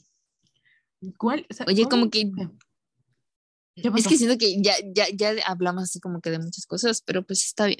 Así está bien. Estamos en un catch-up, como si fueran nuestras amigas. ¿Qué otra cosa? Es que Jake Gyllenhaal no... Siento que de verdad le afectó muchísimo a mi... Sa- ¿Sabes que Ya ni siquiera lo de Taylor Swift, que no se baña. o sea, que no se baña, Sí. eso fue como que un... "Oh, no, gracias. Como que no puedo desver que no se bañe, ya sabes. Sí, y él mismo lo dijo, así que él, no es como que Taylor lo haya arruinado o algo así. O sea, él solito se jodió. Siento que eso es como que... Pero de él había... me gustaba ver mucho el día después de mañana. Ay, sí, ya lo conocí. que se, se ve todo bonito en esa película. ¿Qué otra película hizo que me gustó? Ah, Es que tengo muchas de él. Ah, No he visto de- la de Guilty, porque la de Guilty salió hace poquito, eh, igual es de Netflix, eh, pero acababa de salir eh, el video de All Too Well Ujú. y días después salió Guilty y yo así de, o sea, me sentía literal culpable de verla, ya sabes, porque estaba enojada con él. Sí, ¿sabes cuál? Es muy buena. Y, o sea, se me olvida que es muy, buena y regreso a verla. La del Zodíaco, que creo que hizo David Fincher con él y Robert Downey Jr., donde ahí se ve, se ve buen, o sea, se ve muy bien Jake Gyllenhaal, pero la película es muy buena. Sí, Y y igual de Nightcrawler, es muy buena. Sí, muy buena.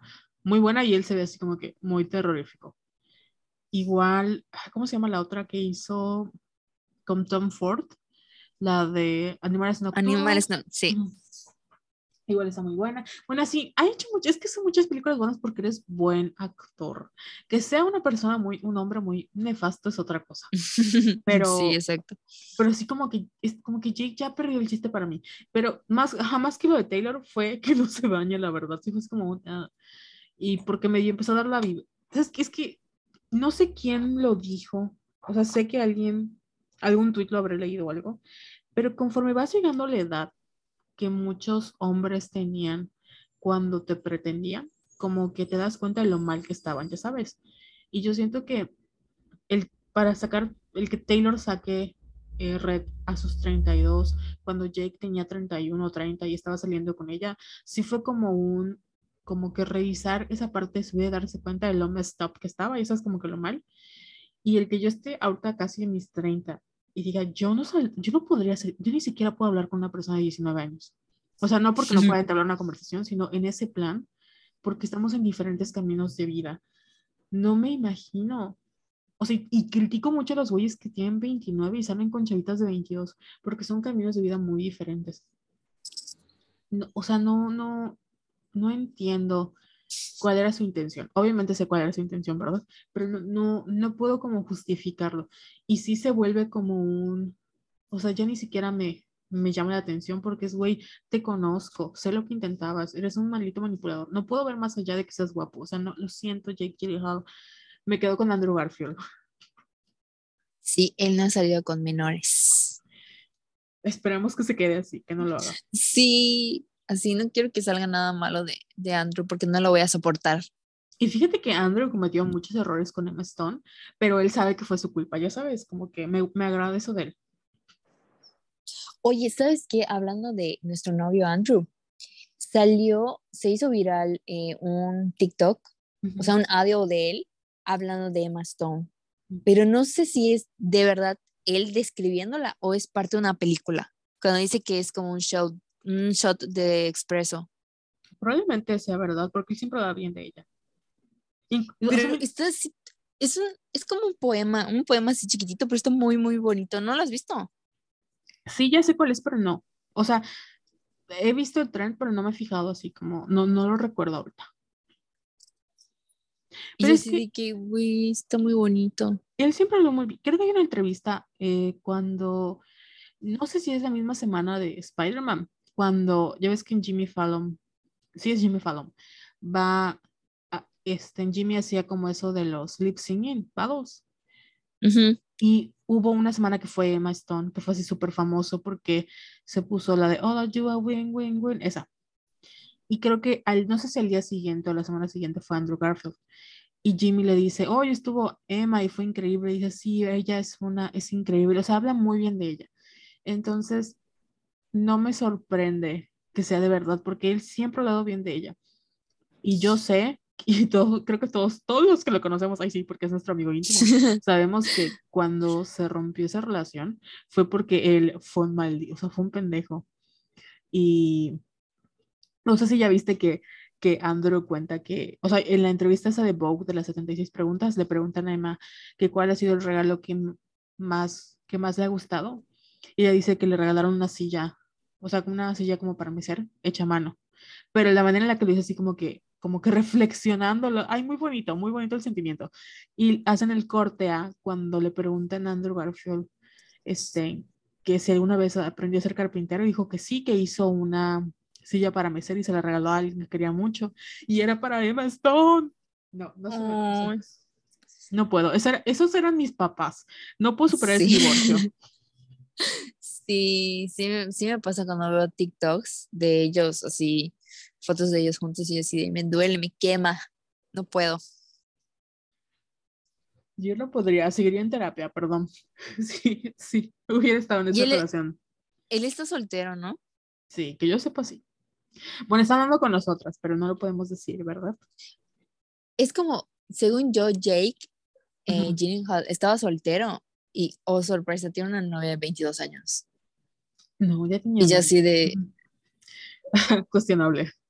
exacto, justo como dice la canción de Taylor. Qué fuerte.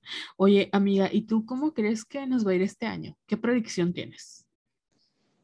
Yo creo que no sé. Ay, no sé. ¿No sientes algo así como que la intuición te dice, este año va a pasar algo? Creo que me voy a embarazar. Eh, no sé. creo que aborto legal. eh. creo que me es que no es que vaya a pasar, es algo que yo quiero mucho y sé que lo puedo lograr, es ya tener mi propio, no mi propia casa, así que yo la compro o algo así, pero sí tener ya mi propio espacio para mí sola. Oh my God. Te voy a echar Y eso es porras. algo que sí, que sí, que quiero mucho. Oye, ya me urge. Estaría bueno que manifestamos tu open house y hagas una mesa de regalos como de... Sí, como- un baby shower. Ajá, y el bebé eres tú, ¿no? Entonces pides todos tus, que tus vasos, tus platos y todo.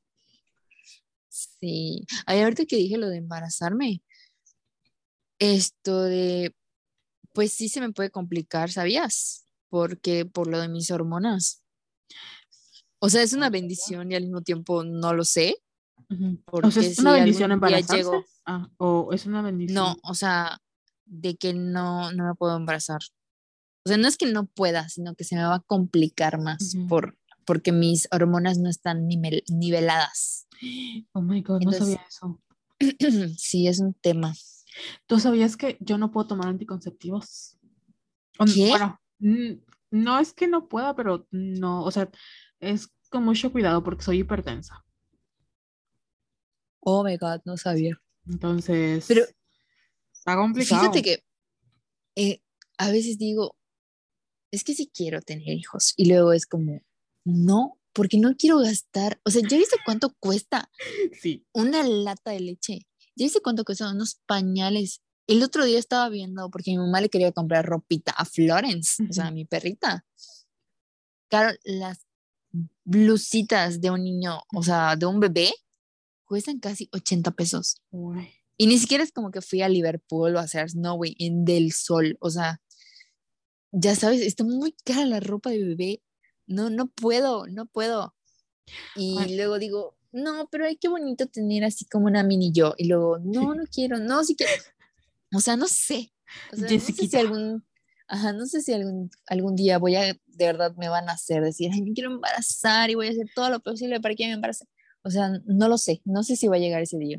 Yo siento que si me llego, o sea, si voy a tener un hijo, no lo voy a haber planeado. De verdad va a ser una cosa que ya no puedo controlar y voy a querer Porque mucho vas a hijo. tener sexo como loca. Ojalá Dios te oiga. Pero, pero ya, o sea, no, no. Siento que va a ser como bueno, ya que, ya sabes, pero no va a ser, lo voy a creer mucho y todo el asunto, pero sí va a ser como un tema. Ay, no, no sé, es que no me, ni nunca, ni siquiera de niña me ha gustado jugar a que yo soy mamá de alguien. Pero eso tiene que ver mucho con el tema de las hermanas mayores, que por cierto va a ser un episodio de este año, va a ser mi propósito, porque está comprobado que las, los hijos que acaban siendo como hijos parentales, o sea, que están como al mismo nivel que sus de autoridad de sus papás, sus papás los ponen como en ese mismo nivel de autoridad, acaban no queriendo tener hijos porque no quieren hacerse cargo de nadie más. Y yo sí lo, o sea, yo no veo a los niños como algo muy bonito, o sea, de lejito sí, pero si me das algo a mí es como una responsabilidad. Incluso tener una mascota siempre es como de, no, es una, es una responsabilidad. Yo ya no quiero ser responsable de nadie más. Y, ay, no sé. ¿Y sabes qué me Oye, pasó? pero sabe. ¿Qué? Ajá, Si no, dime, dime. Es que este año siento que fue un año donde cuestioné mucho como ese tipo de relaciones, porque todos en mi entorno o se, que se comprometieron, o se casaban, o se embarazaban, y siempre hemos hablado acá de la presión, pero siento que nunca la había sentido como este año. O sea, este año fue como el wow, o sea, ya, ya ni siquiera es, ya todos empiezan a casar, es como, ya todos están en esa etapa. Y sí me pegó. Sí. ¿Y sabes qué? Todos los de la prepa. Sí, güey. Ay, no. O sea, yo tengo muchos de la prepa, no sé por qué todavía los tengo, porque no es como que tengamos una amistad o algo así, nada más de, ajá, porque están allá. Ujú. Y güey, o sea, hubo un chingo de bodas, un chingo de anillos, y yo estaba así de, ¿qué pedo? Pero no sé, o sea, mm, te juro que no. Tú dices que sí te pega. Yo siento que, no sé, X. Pero es que me pega el, o sea, la seguridad con la que puedes decir, esta es la persona con la que voy a formar una vida. O sea, yo no puedo, o sea, no, no, ni siquiera conmigo, o sea, como que ese compromiso es de, a la verga, o sea, ¿cómo llegas a eso? Ya sabes. Y últimamente con la Patria hemos hablado muchísimo de, porque mi nuevo hobby va a ser eventualmente comprarme anillos de compromiso, porque son los más bonitos, ¿verdad? Y de que, que alguien me lo dé, pues los voy a comprar. Entonces, hablábamos de, de eso, de, de que de repente se nos, o sea, yo no sé con quién me voy a casar o si lo voy a hacer algún día, pero estoy muy consciente de que me gustaría que me dieran un anillo, ya sabes, pero que yo acepte es otra cosa.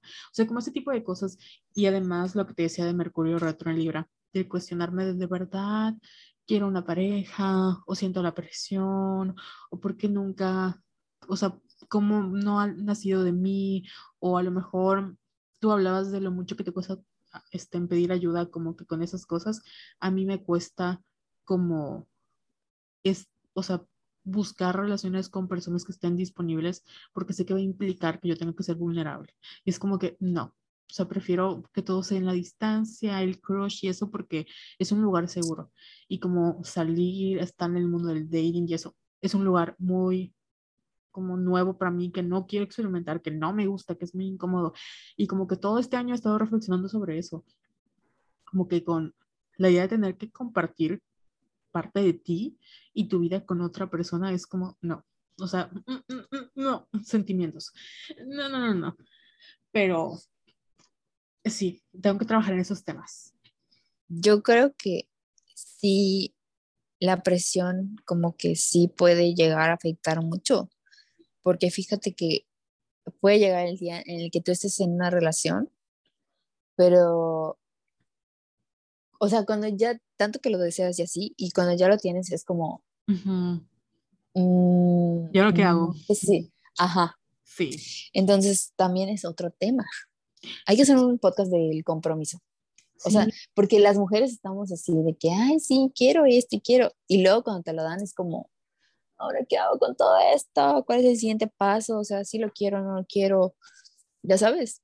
Sí. Entonces, ¿es la presión social o de verdad lo quieres? Eso. La verdad es que yo no lo sé, no, lo sé. Y creo que tampoco nos enseñan cómo disfrutar de nuestra soltería. O sea, como que siempre, eh, no sé si fue mi astro la que lo dijo de ya no vivas como en ese periodo de espera, pero siento que muchas de nosotras, y yo me incluyo, a veces estamos como en ese periodo de estoy haciendo esto, eh, no mientras me caso, pero sí como como que no, no, no, le damos valor a las cosas porque no estamos en una relación. Y ese periodo de espera, ¿no? De que voy a hacer esto porque cuando tenga novio no voy a poder, o voy a hacer esto mientras no tengo novio, o sea, cuando deberíamos nada más disfrutar como nuestra vida y nuestra soltería sin pensar en si tenemos o no tenemos pareja.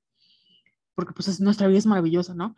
Pero sí, sí me ha tocado como también desaprender esto de que si alguien me juzga porque no tengo pareja, pues es, es cosa de ellos, no mía, no tiene por qué como afectar la imagen que yo tengo de mi bla, Porque también mientras eh. más grande nos hacemos... ¿Qué pasó? No, no, dime, dime. Ah, perdón, que mientras más grande nos hacemos, siento que es más difícil para nosotras y para nosotros en general, como poder em, no, o sea, tener una vida sociable que no incluya a personas que tienen familia, ya sabes, no porque esté mal, pero muchas veces cuando tus amigos se casan o tienen hijos, pues su, vida ya gira en torno a eso. Y no estamos acostumbrados como a voy a tomar clases a mis 35 años de otra cosa para conocer nueva gente nueva o tener un grupo de amigos, incluso las que son mamás solteras como que nos, o las mamás en general, nos cuesta aceptar que tienen una vida propia además de sus hijos, ya sabes. Y como que navegar en estas aguas es de, lo voy a hacer como dices tú, lo voy a hacer porque quiero hacerlo, quiero ser mamá o lo voy a hacer porque todas mis hijas ya tienen hijos y yo no quiero sentirme fuera de ese círculo y no quiero perderme de, convivir con ellas y siento que necesito ser parte de este grupo teniendo un hijo.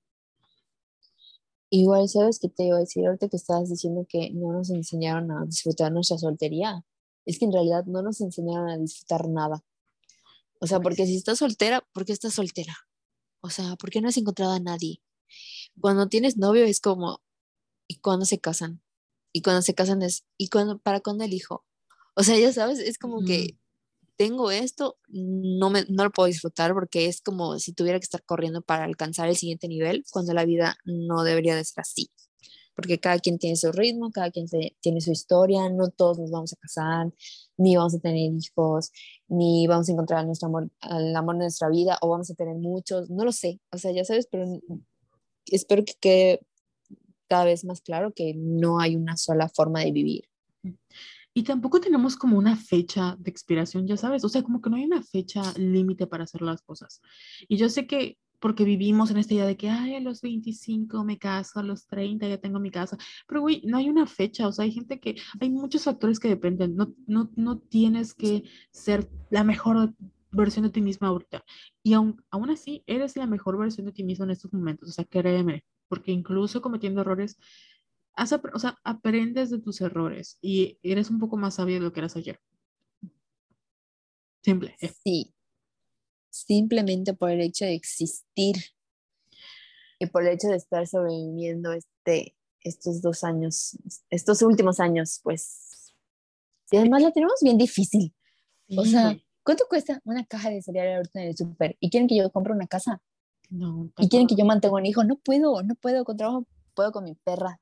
O sea, mañana voy a pagar 300 pesos para su desparasitación. Esos 300 pesos los podría ahorrar, pero no, elegí tener una responsabilidad, que es mi bebecita. Te elegiste embarazar. Eh. Elegí embarazar. ¿Para qué abriste las piernas? Sí. Me da risa porque te voy a mandar una foto de cómo está acostada. O sea, está en la cama acostada, así, bien, disfrutando de la vida. Ay, pero es bonito o sea, eh, mantener, mantener a otra persona, ¿no? Es bonito como tener... Es que, ah, con mi prima hablaba porque ella me decía, ay, es que yo extraño ser niña y disfrutar. Y digo, no, yo no extraño ser niña, a mí me gusta ser adulta. No me gusta mi presupuesto, ¿verdad? Pero me gusta ser adulta y estoy feliz con mi vida.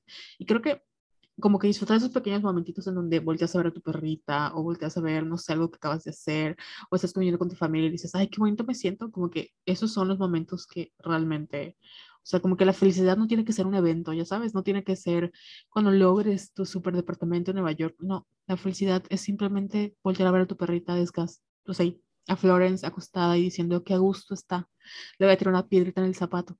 Pero, o sea, no, no tiene que ser algo grande, ya sabes, como que esto es suficiente. Y siento que que la cuestión de pandemia y estos últimos años han sido como de aprender esos momentitos que son suficientes. O sea, no necesitamos grandes cosas como para ser felices. Así es, y sobre todo no tenemos que posponer la felicidad, como le hemos dicho muchas veces. No es como que, ay, voy a ser feliz cuando tenga novio, voy a ser feliz cuando me embarace. O sea, no, ya no podemos seguirnos haciendo eso, ya perdimos. ¿Sientes que ya perdiste tiempo? Yo siento que sí, porque yo sí era de esas personas que posponía mi felicidad, así de que, mm, no sé, cuando haga este viaje ya voy a sentirme así como que realizada, es como que una palvita más a, así como que a, mi lista de deseos. Y pues no, o sea, ¿por qué me espero tanto para, para disfrutar de las cosas? Es lo que te decía de, por ejemplo, lo que queremos hacer. O sea, yo siento que hoy fui a comprar la aguja de la, aguja mágica para hacer este punch needle y e hice mi primer bordado. Y era algo que siento que no me pasa mucho eso. Algo que quiero hacer y digo, ay, algún día lo voy a hacer, ¿no? Algún día lo voy a hacer, algún día lo voy a hacer. Y esta vez como digo, güey, lo voy a hacer ya, lo voy a comprar. O sea, ya no, ya no quiero, quiero vivir con la intención de hacer las cosas porque me da la gana, ya sabes. Y siento que nosotras pedimos muchos permisos, o sea, y, y lo digo como una mujer que ha sido gorda la mayor parte de su vida. Yo siempre me quiero decir de cierta forma y es como, no, cuando yo baje de peso, güey, a lo mejor nunca bajo de peso, nunca voy a bajar de peso y nunca voy a poner esa ropa. Entonces, siempre voy a estar viviendo o viviendo en el futuro en una versión que no existe. Ya sabes, no existe esa persona y la persona que existe ahorita y que quiere disfrutar no lo va a hacer porque está autocastigándose, porque no es suficientemente delgada o porque no es suficientemente inteligente. Ay, qué hueva. O sea, ya llegué a ese punto de me da mucha hueva esta persona. Y ahora hago o trato, quiero vivir este 2022 con esa intención de voy a hacer las cosas porque quiero hacerlas y ya. Y sí voy a aplicar el no es una sentencia completa. De hecho, iba a hacer un post para hoy, pero se me olvidó porque ya me cansé de dar explicaciones. O sea, si no quiero hacer las cosas, voy a decir que no y ya. Sí, así deberían. Sí, te estoy escuchando. Ah, perdón. Y ya, o sea, eso ya es como, ahora voy a decir que sí, si quiero o no, no quiero. Y se acabó. Y me pasó porque siento que este año hice muchos planes que luego tuve que cancelar. O sea, no quería hacer en primer lugar, ya sabes, como que no, no quiero hacerla. Y me di cuenta de lo desgastante que es aceptar algo que no quieres desde el principio. Cuando pude haber dicho que no, o, en, mi caso que te decía esta conversación que pude haber tenido, es, es que no me da pena. No, hubiera, lo hubiera dicho de una vez, me hubiera ahorrado todo esto, ya sabes. Pero esa lección que me tocó aprender por terca yo igual soy mucho de, de que, o sea, me dicen algo o me invitan a algo y siempre digo, sí, sí, sí. Y luego es como, ¿por qué dije que sí si no quería? No sé por qué me hago eso todavía. Sí, es que no nos, cuesta, no, no nos gusta quedar mal con las personas.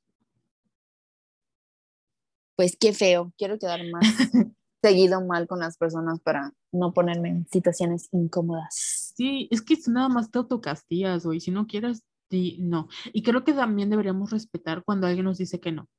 O sea, si alguien me dice no, es como, está bien, ya no tengo por qué pedirle más explicaciones, no tengo que preguntarle nada más, porque ya me dijo que no. Buen punto.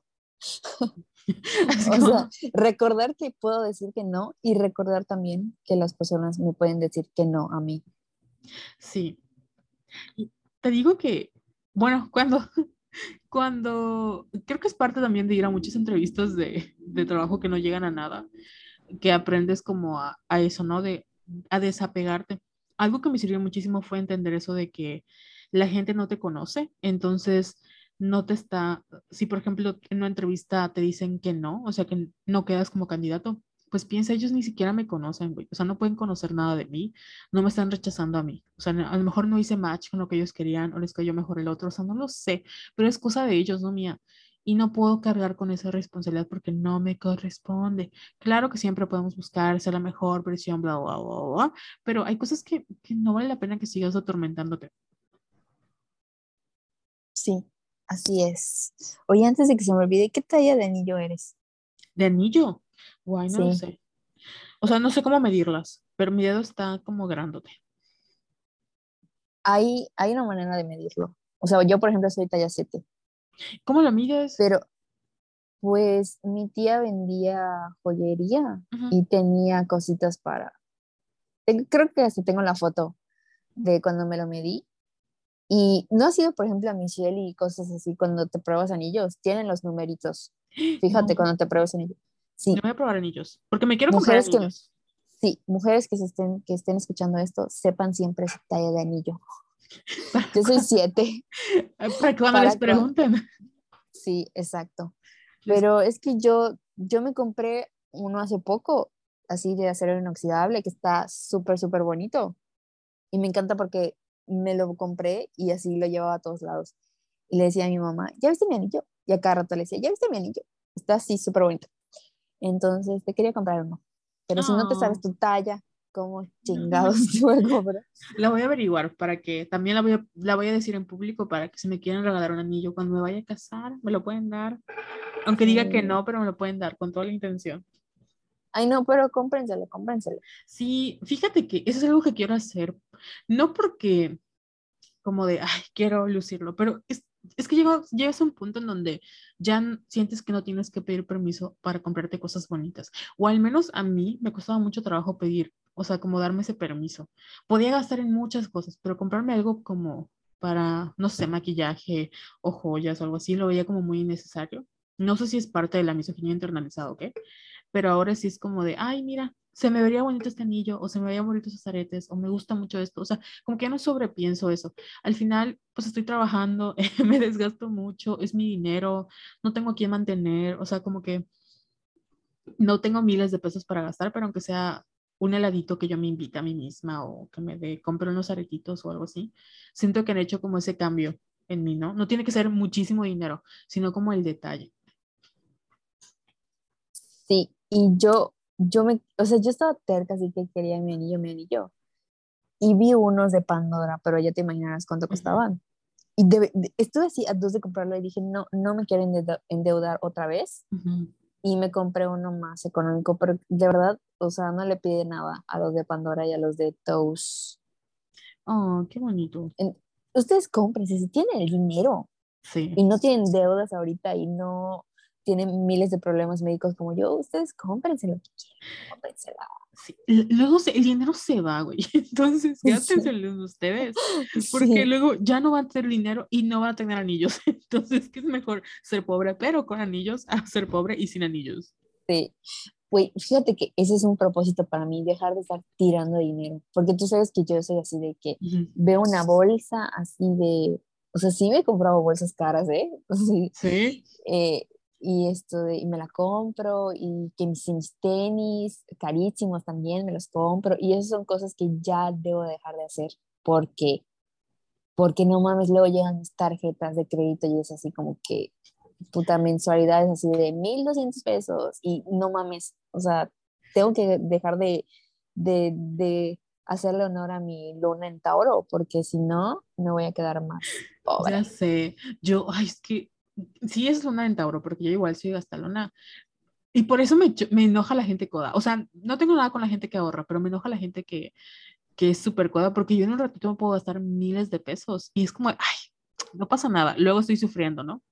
Pero sí. No, no, no. Y además gastar en comida no me duele. O sea, me acuerdo que mi hermana, por ejemplo, hubo un tiempo en que le invitaba a comer a mi mamá y a mi hermana y era como 400 pesos. Y yo, ay, no es nada. Como pagas con tarjeta, pues no, no sientes como que estás sacando Sí. dinero, ¿ya sabes? Y luego Sí. viene el golpe. No, no, no. Porque con ese dinero pudiste haber pagado tu renta, Jessica. Ya sé, exactamente, eso es lo que justo eh, pienso. Pero, pero esa es la diferencia, o sea, tienes como esa mentalidad de voy a ahorrar porque tengo la intención de mudarme, a voy a ahorrar porque gasto mucho, o sea, no- la intención es como el autocastigo, cuando pues no. Así es. Así que ahorrar todos, todas. Pero Estoy viendo bueno, las fotos de cuando me medí mi dedo. Me dio risa. Lo voy a publicar. sí. No lo van a entender, pero cuando escuchen esto lo van a entender. Oh my God, ah, yo creo que seré, mi dedo sí está, está un poquito más, es que mis huesos son a reír porque siento que toda la gente se justifica así, pero mis huesos, mis huesos sí son muy anchitos. Bueno, no sé si eso exista, pero sí siento que mis huesos son más gruesecitos. Yo creo que sería 11. 9, 10. No sé, voy a buscar. Sí me dan ganas de ir a una joyería para preguntar mi talla. Porque por eso no, no puedo comprar. Ve la foto que, ve la foto que Ajá. te mandé por WhatsApp. Esa es la cosa que tiene mi tía para medir tus deditos. Todo eso te metes. Eh. Voy a publicar en el Instagram de Violetas. Nunca Esta había foto, visto esto. la- ¿No? Ay, mira Flores, qué bonita con su con su blusecita rosita. ¿Cuándo vamos a publicar el podcast? Este Pues, episodio. mañana, mañana junto con mi hermoso bordado increíble. Soy una pendeja, me compré, según yo, unos hilos que iban a quedar padrísimos y resulta que los hilos estaban muy gruesos. Y leyéndoles, eh, creo que son los hilos que son ideales para hacer am- amiguiris, amiguris. Amigurumis. Ándale, esos. Bueno, esos sí los me compré, pero son muy gruesos.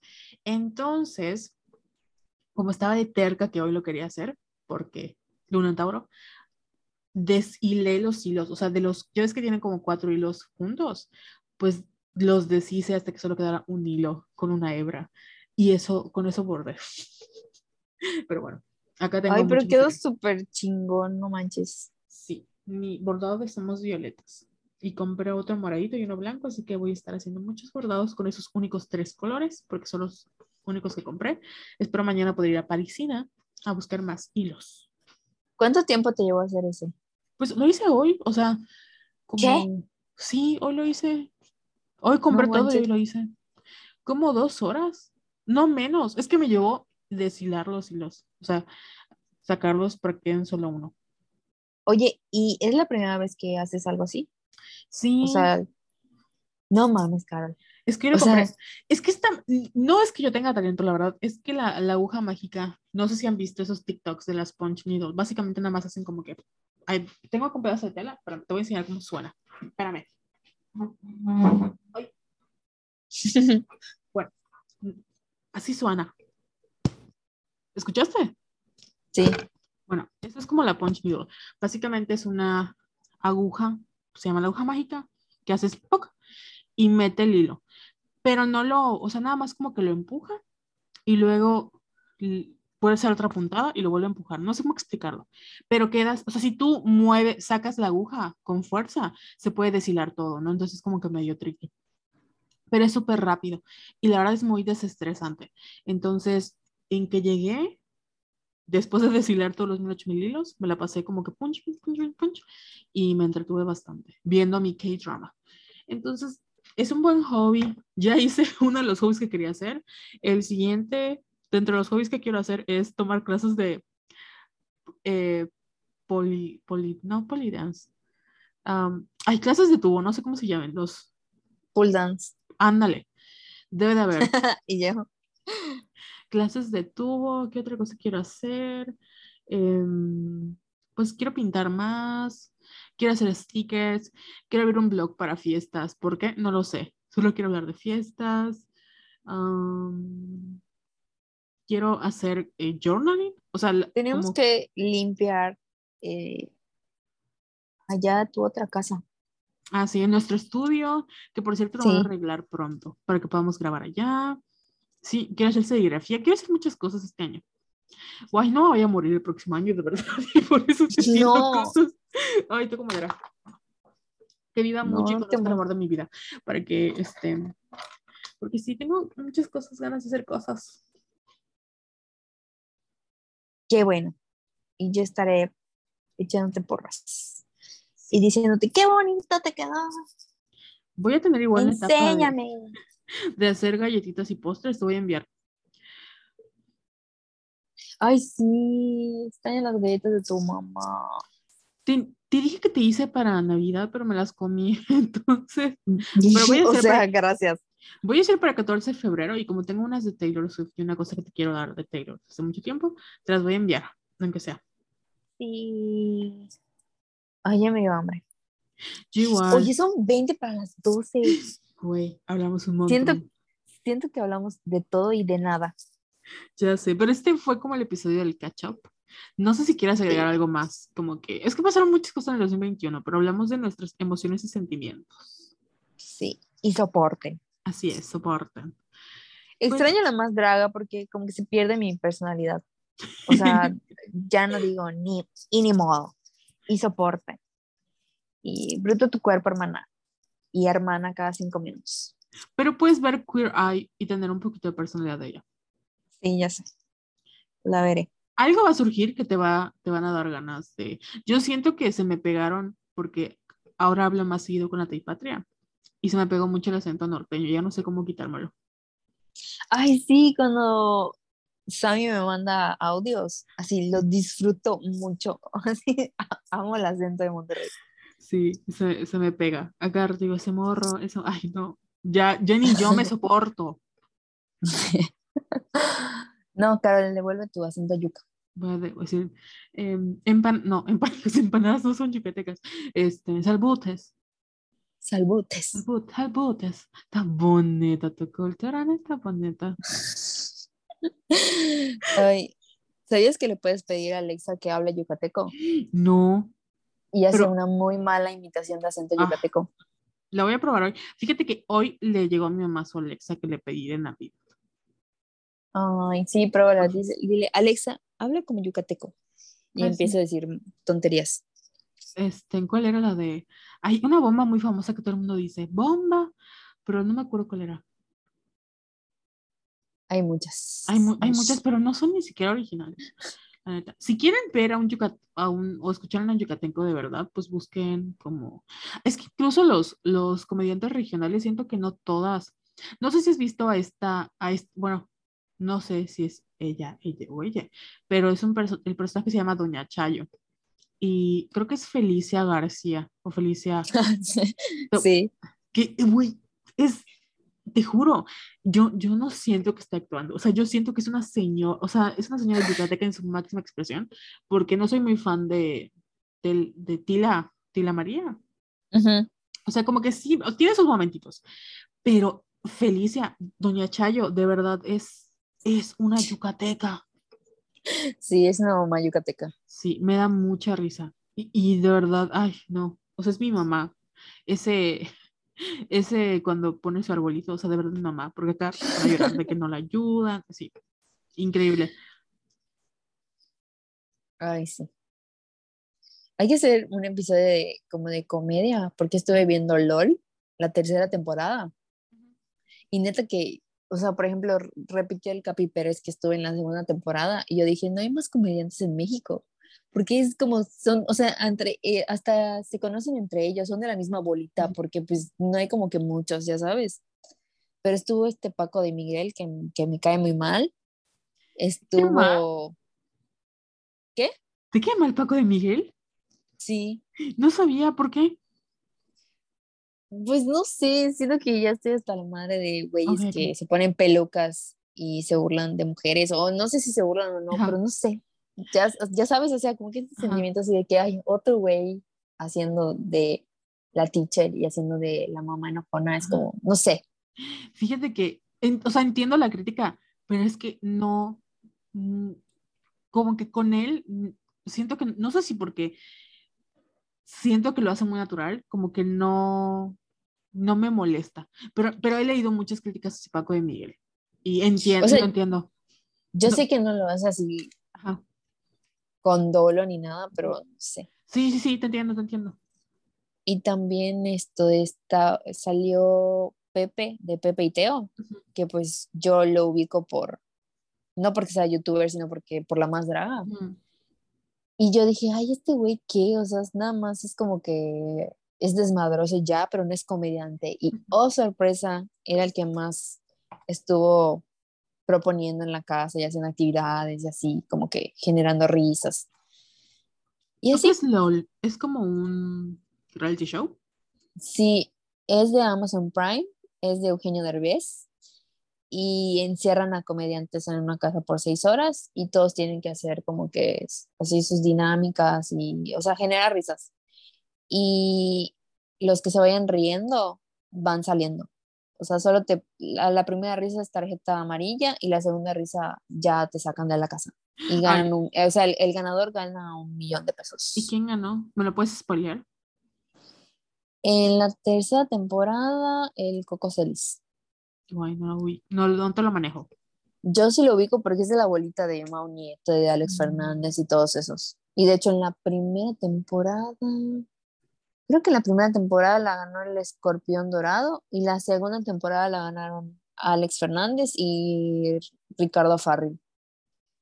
Mis ex comediantes favoritos. ¿Ya no te gusta Alex Fernández? No. Pues ¿Por es que te acuerdas todo lo que, todo el pedo que hubo con, Ah, con sí, Ricardo no. Farril, pues es que son súper amiguis y, o sea, dejé de seguir a Ricardo y por ende, pues dejé de seguir a Alex.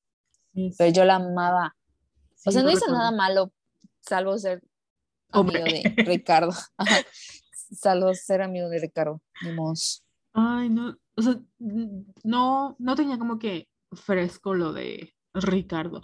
Oye, hablando de influencers cuestionables, ¿viste que Just Stop salió de la cárcel, güey? Ay, sí. Disculpa toda pena. Ay, no lo perdón, no supero. dije así toda culera. Sí, es que no, no lo supero porque de verdad estaba. mm, O sea, he, le- he visto más cosas emocionantes que su disculpa, de verdad. Sí. Pero, ay, no sé, no sé. Pero bueno, ¿quiénes somos nosotros para juzgar la decisión de Ainara? Así es. Pues qué bueno que le sacó el dinero y espero que de verdad haya aprendido. Si alguien tuvo un año muy fuerte fue Just Stop. Sí. Y qué curioso porque es Leo. De verdad es como que humildad en su máxima expresión. Pero bueno, Pero bueno, pero bueno. ¿No te da miedo que los nodos pasen a Tauro y a, Sagita- y a Escorpión? ah, no creo que haya nada peor que los axis que, que hubo de Sagitario y Géminis. Ay, no. Bueno, tocamos madera por cualquier Pero- cosa. Sí, ya. Que, que, que pase lo que tenga que pasar. Pero que no sea muy culero porque ya, ya me cansé. Ya sé, ya como que ya hemos sufrido muchísimo. Pero tiene sentido que nos hayan tocado esos años fuertes porque pues es nuestro retorno de Saturno. Entonces, todo lo atribuyo a eso. Pero ya acabó, ¿no? Mm, Dime que ya acabó, Pues- por favor. El tuyo creo que sí, el mío todavía le falta un poquito. Ay, me lo puedes confirmar. ¿Me puedes confirmar que el mío ya acabó? Me pasas tu hora de nacimiento y te saco tu carta. Ah, Claro que sí. Sí, va. Ay, ya, Carol, ya te pasé mi carta astral como 10 mil veces. se me olvida. Es que sé que nac- naciste a las 3 de la tarde. O. ¿A qué hora No, naciste? yo no me acuerdo. no, bueno, no me digas porque es información privada. Pero Sí. no, no me Pero acuerdo. no, o sea, pero, em, pero las capturas de mi carta. Ah, las voy a buscar, sí, es cierto. Ay, es que se me olvidan. Te me pasé. Pero de todas maneras las tengo, las tengo guardadas así en mi galería por cualquier Sí. cosa. Yo siento Siempre las tengo ahí. mi infección de oído como que de verdad me afectó el oído y ya no escucho muy bien como antes. Y yo no creo que me haya dado COVID, pero siento que como que me apendejé de más. O sea, siento que la pandemia o, o ver muchos TikToks como que ya me hizo un poquito más lenta. la verdad, no les miento. Porque ya no Sí, igual me pasa. antes. Güey, no solo con mi cerebro, con mi cuerpo. Ayer fui al centenario Ajá. y Carol, en la noche me dolían las piernas de caminar en el centenario. O sea, ¿estás de acuerdo? No hago nada de ejercicio. Ya tengo que salir a hacer algo. No sé, me voy a morir a los 30. Digo, a los 40. Yo- Ya tengo 30. en que fui, fui a Plaza Fiesta, fue en diciembre, fue a Plaza Fiesta, no sé qué, a comprar algo para la novena. Ah, porque le hice mi novena a la Virgencita y sí, soporten, soy guadalupana. Pero bueno, le fue a comprar algo para la novena. Y yo no sé qué, o sea, ya ves que los, en la estación de la Plaza Fiesta hay como que unas, pues las banquetas están un poco altas para el estacionamiento. Nada más bajé mi pierna y sentí como tronó mi rodilla, pero tronó, güey tronó y no lo podía mover y dije, o sea, eso, todo eso de que a los, después de los 25 comienzas a envejecer y empiezas a, que, a, a como que tu cuerpo ya no funciona igual, es cierto, por favor no se desvelen, coman bien, tomen agua, hagan todo lo que tengan que hacer, vayan al doctor porque es, llega una edad de verdad en donde tu cuerpo ya no da para más. Verdaderamente. Se tenía que decir y se dijo. Meme atrasado, pero bueno. ya no sé qué más decir. O sea, sí, sé que hay muchas cosas por decir, pero ya no se me ocurre nada. Jessica, si tienes algo para cerrar este episodio de puros pensamientos. Eh, no tengo nada más que agregar. Acabo de ver que Florence está menstruando y ya manchó toda mi sábana. No mames. Entonces, ay, empezando año. bebecita, mi bebecita, ya es una mujercita. Ya Ay, qué feo comentario, perdón. Despierta la mujer que Es un pedo porque no se le puede poner, o sea, no se le puede poner nada. Toallita, o sea, un calzón, nada. Supongo que un Ay. bebé, ¿no? O algo así. Ay, no sé, pero ya me embarró toda mi sábana. Excelente inicio del podcast. Florence, La segunda- siempre. Sí. Y pues no sé si tú quieres agregar algo. No, creo que ya. Ah, les iba a presumir mi disco que me compró mi hermana de uno. Porque me volví adicta a un hombre coreano. Ay, es Pisces. Oh, lo odio, pero también lo amo. Entonces, es mi primer disco de K-pop y ya vi más que me quiero comprar. Y ahora sí, ya no hay nadie que me detenga porque soy una mujer adulta con presupuesto. Me verán endeudada, pero con muchísimas photocards. Sí. Ay, disfrutado.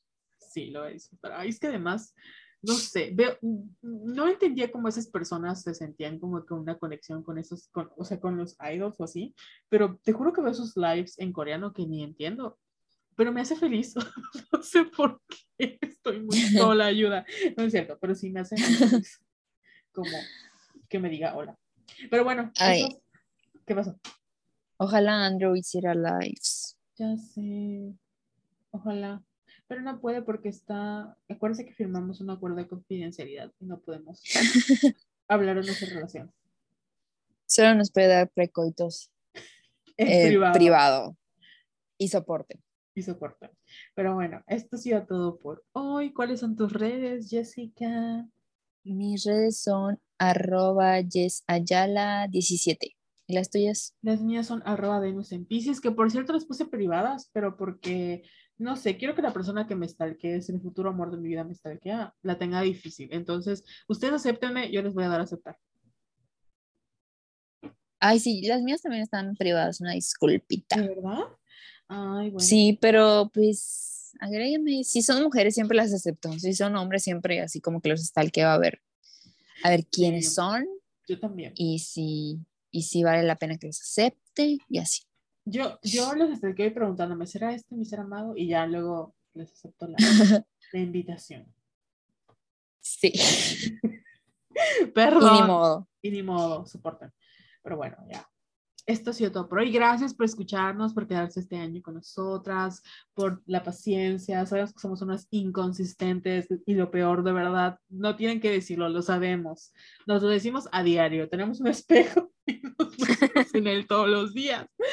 Y también nos odiamos. Pero la verdad ha sido un año complicado, muy desgastante, económico, físico, mental, horrible.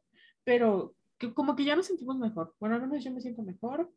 Si en unos días la noticia de que estoy muerta aparece, no se sorprenda, no es cierto. Pero, pero vienen muchas cosas bonitas. Hoy viene mi cumpleaños, viene el 14 de febrero y tenemos muchos planes que no vamos a decir para no quedar mal. Sí. Ojalá se haga. Ojalá. Ojalá Diosito nos lo permita. Pero bueno, esto ha sido todo por hoy. Nos vemos eventualmente.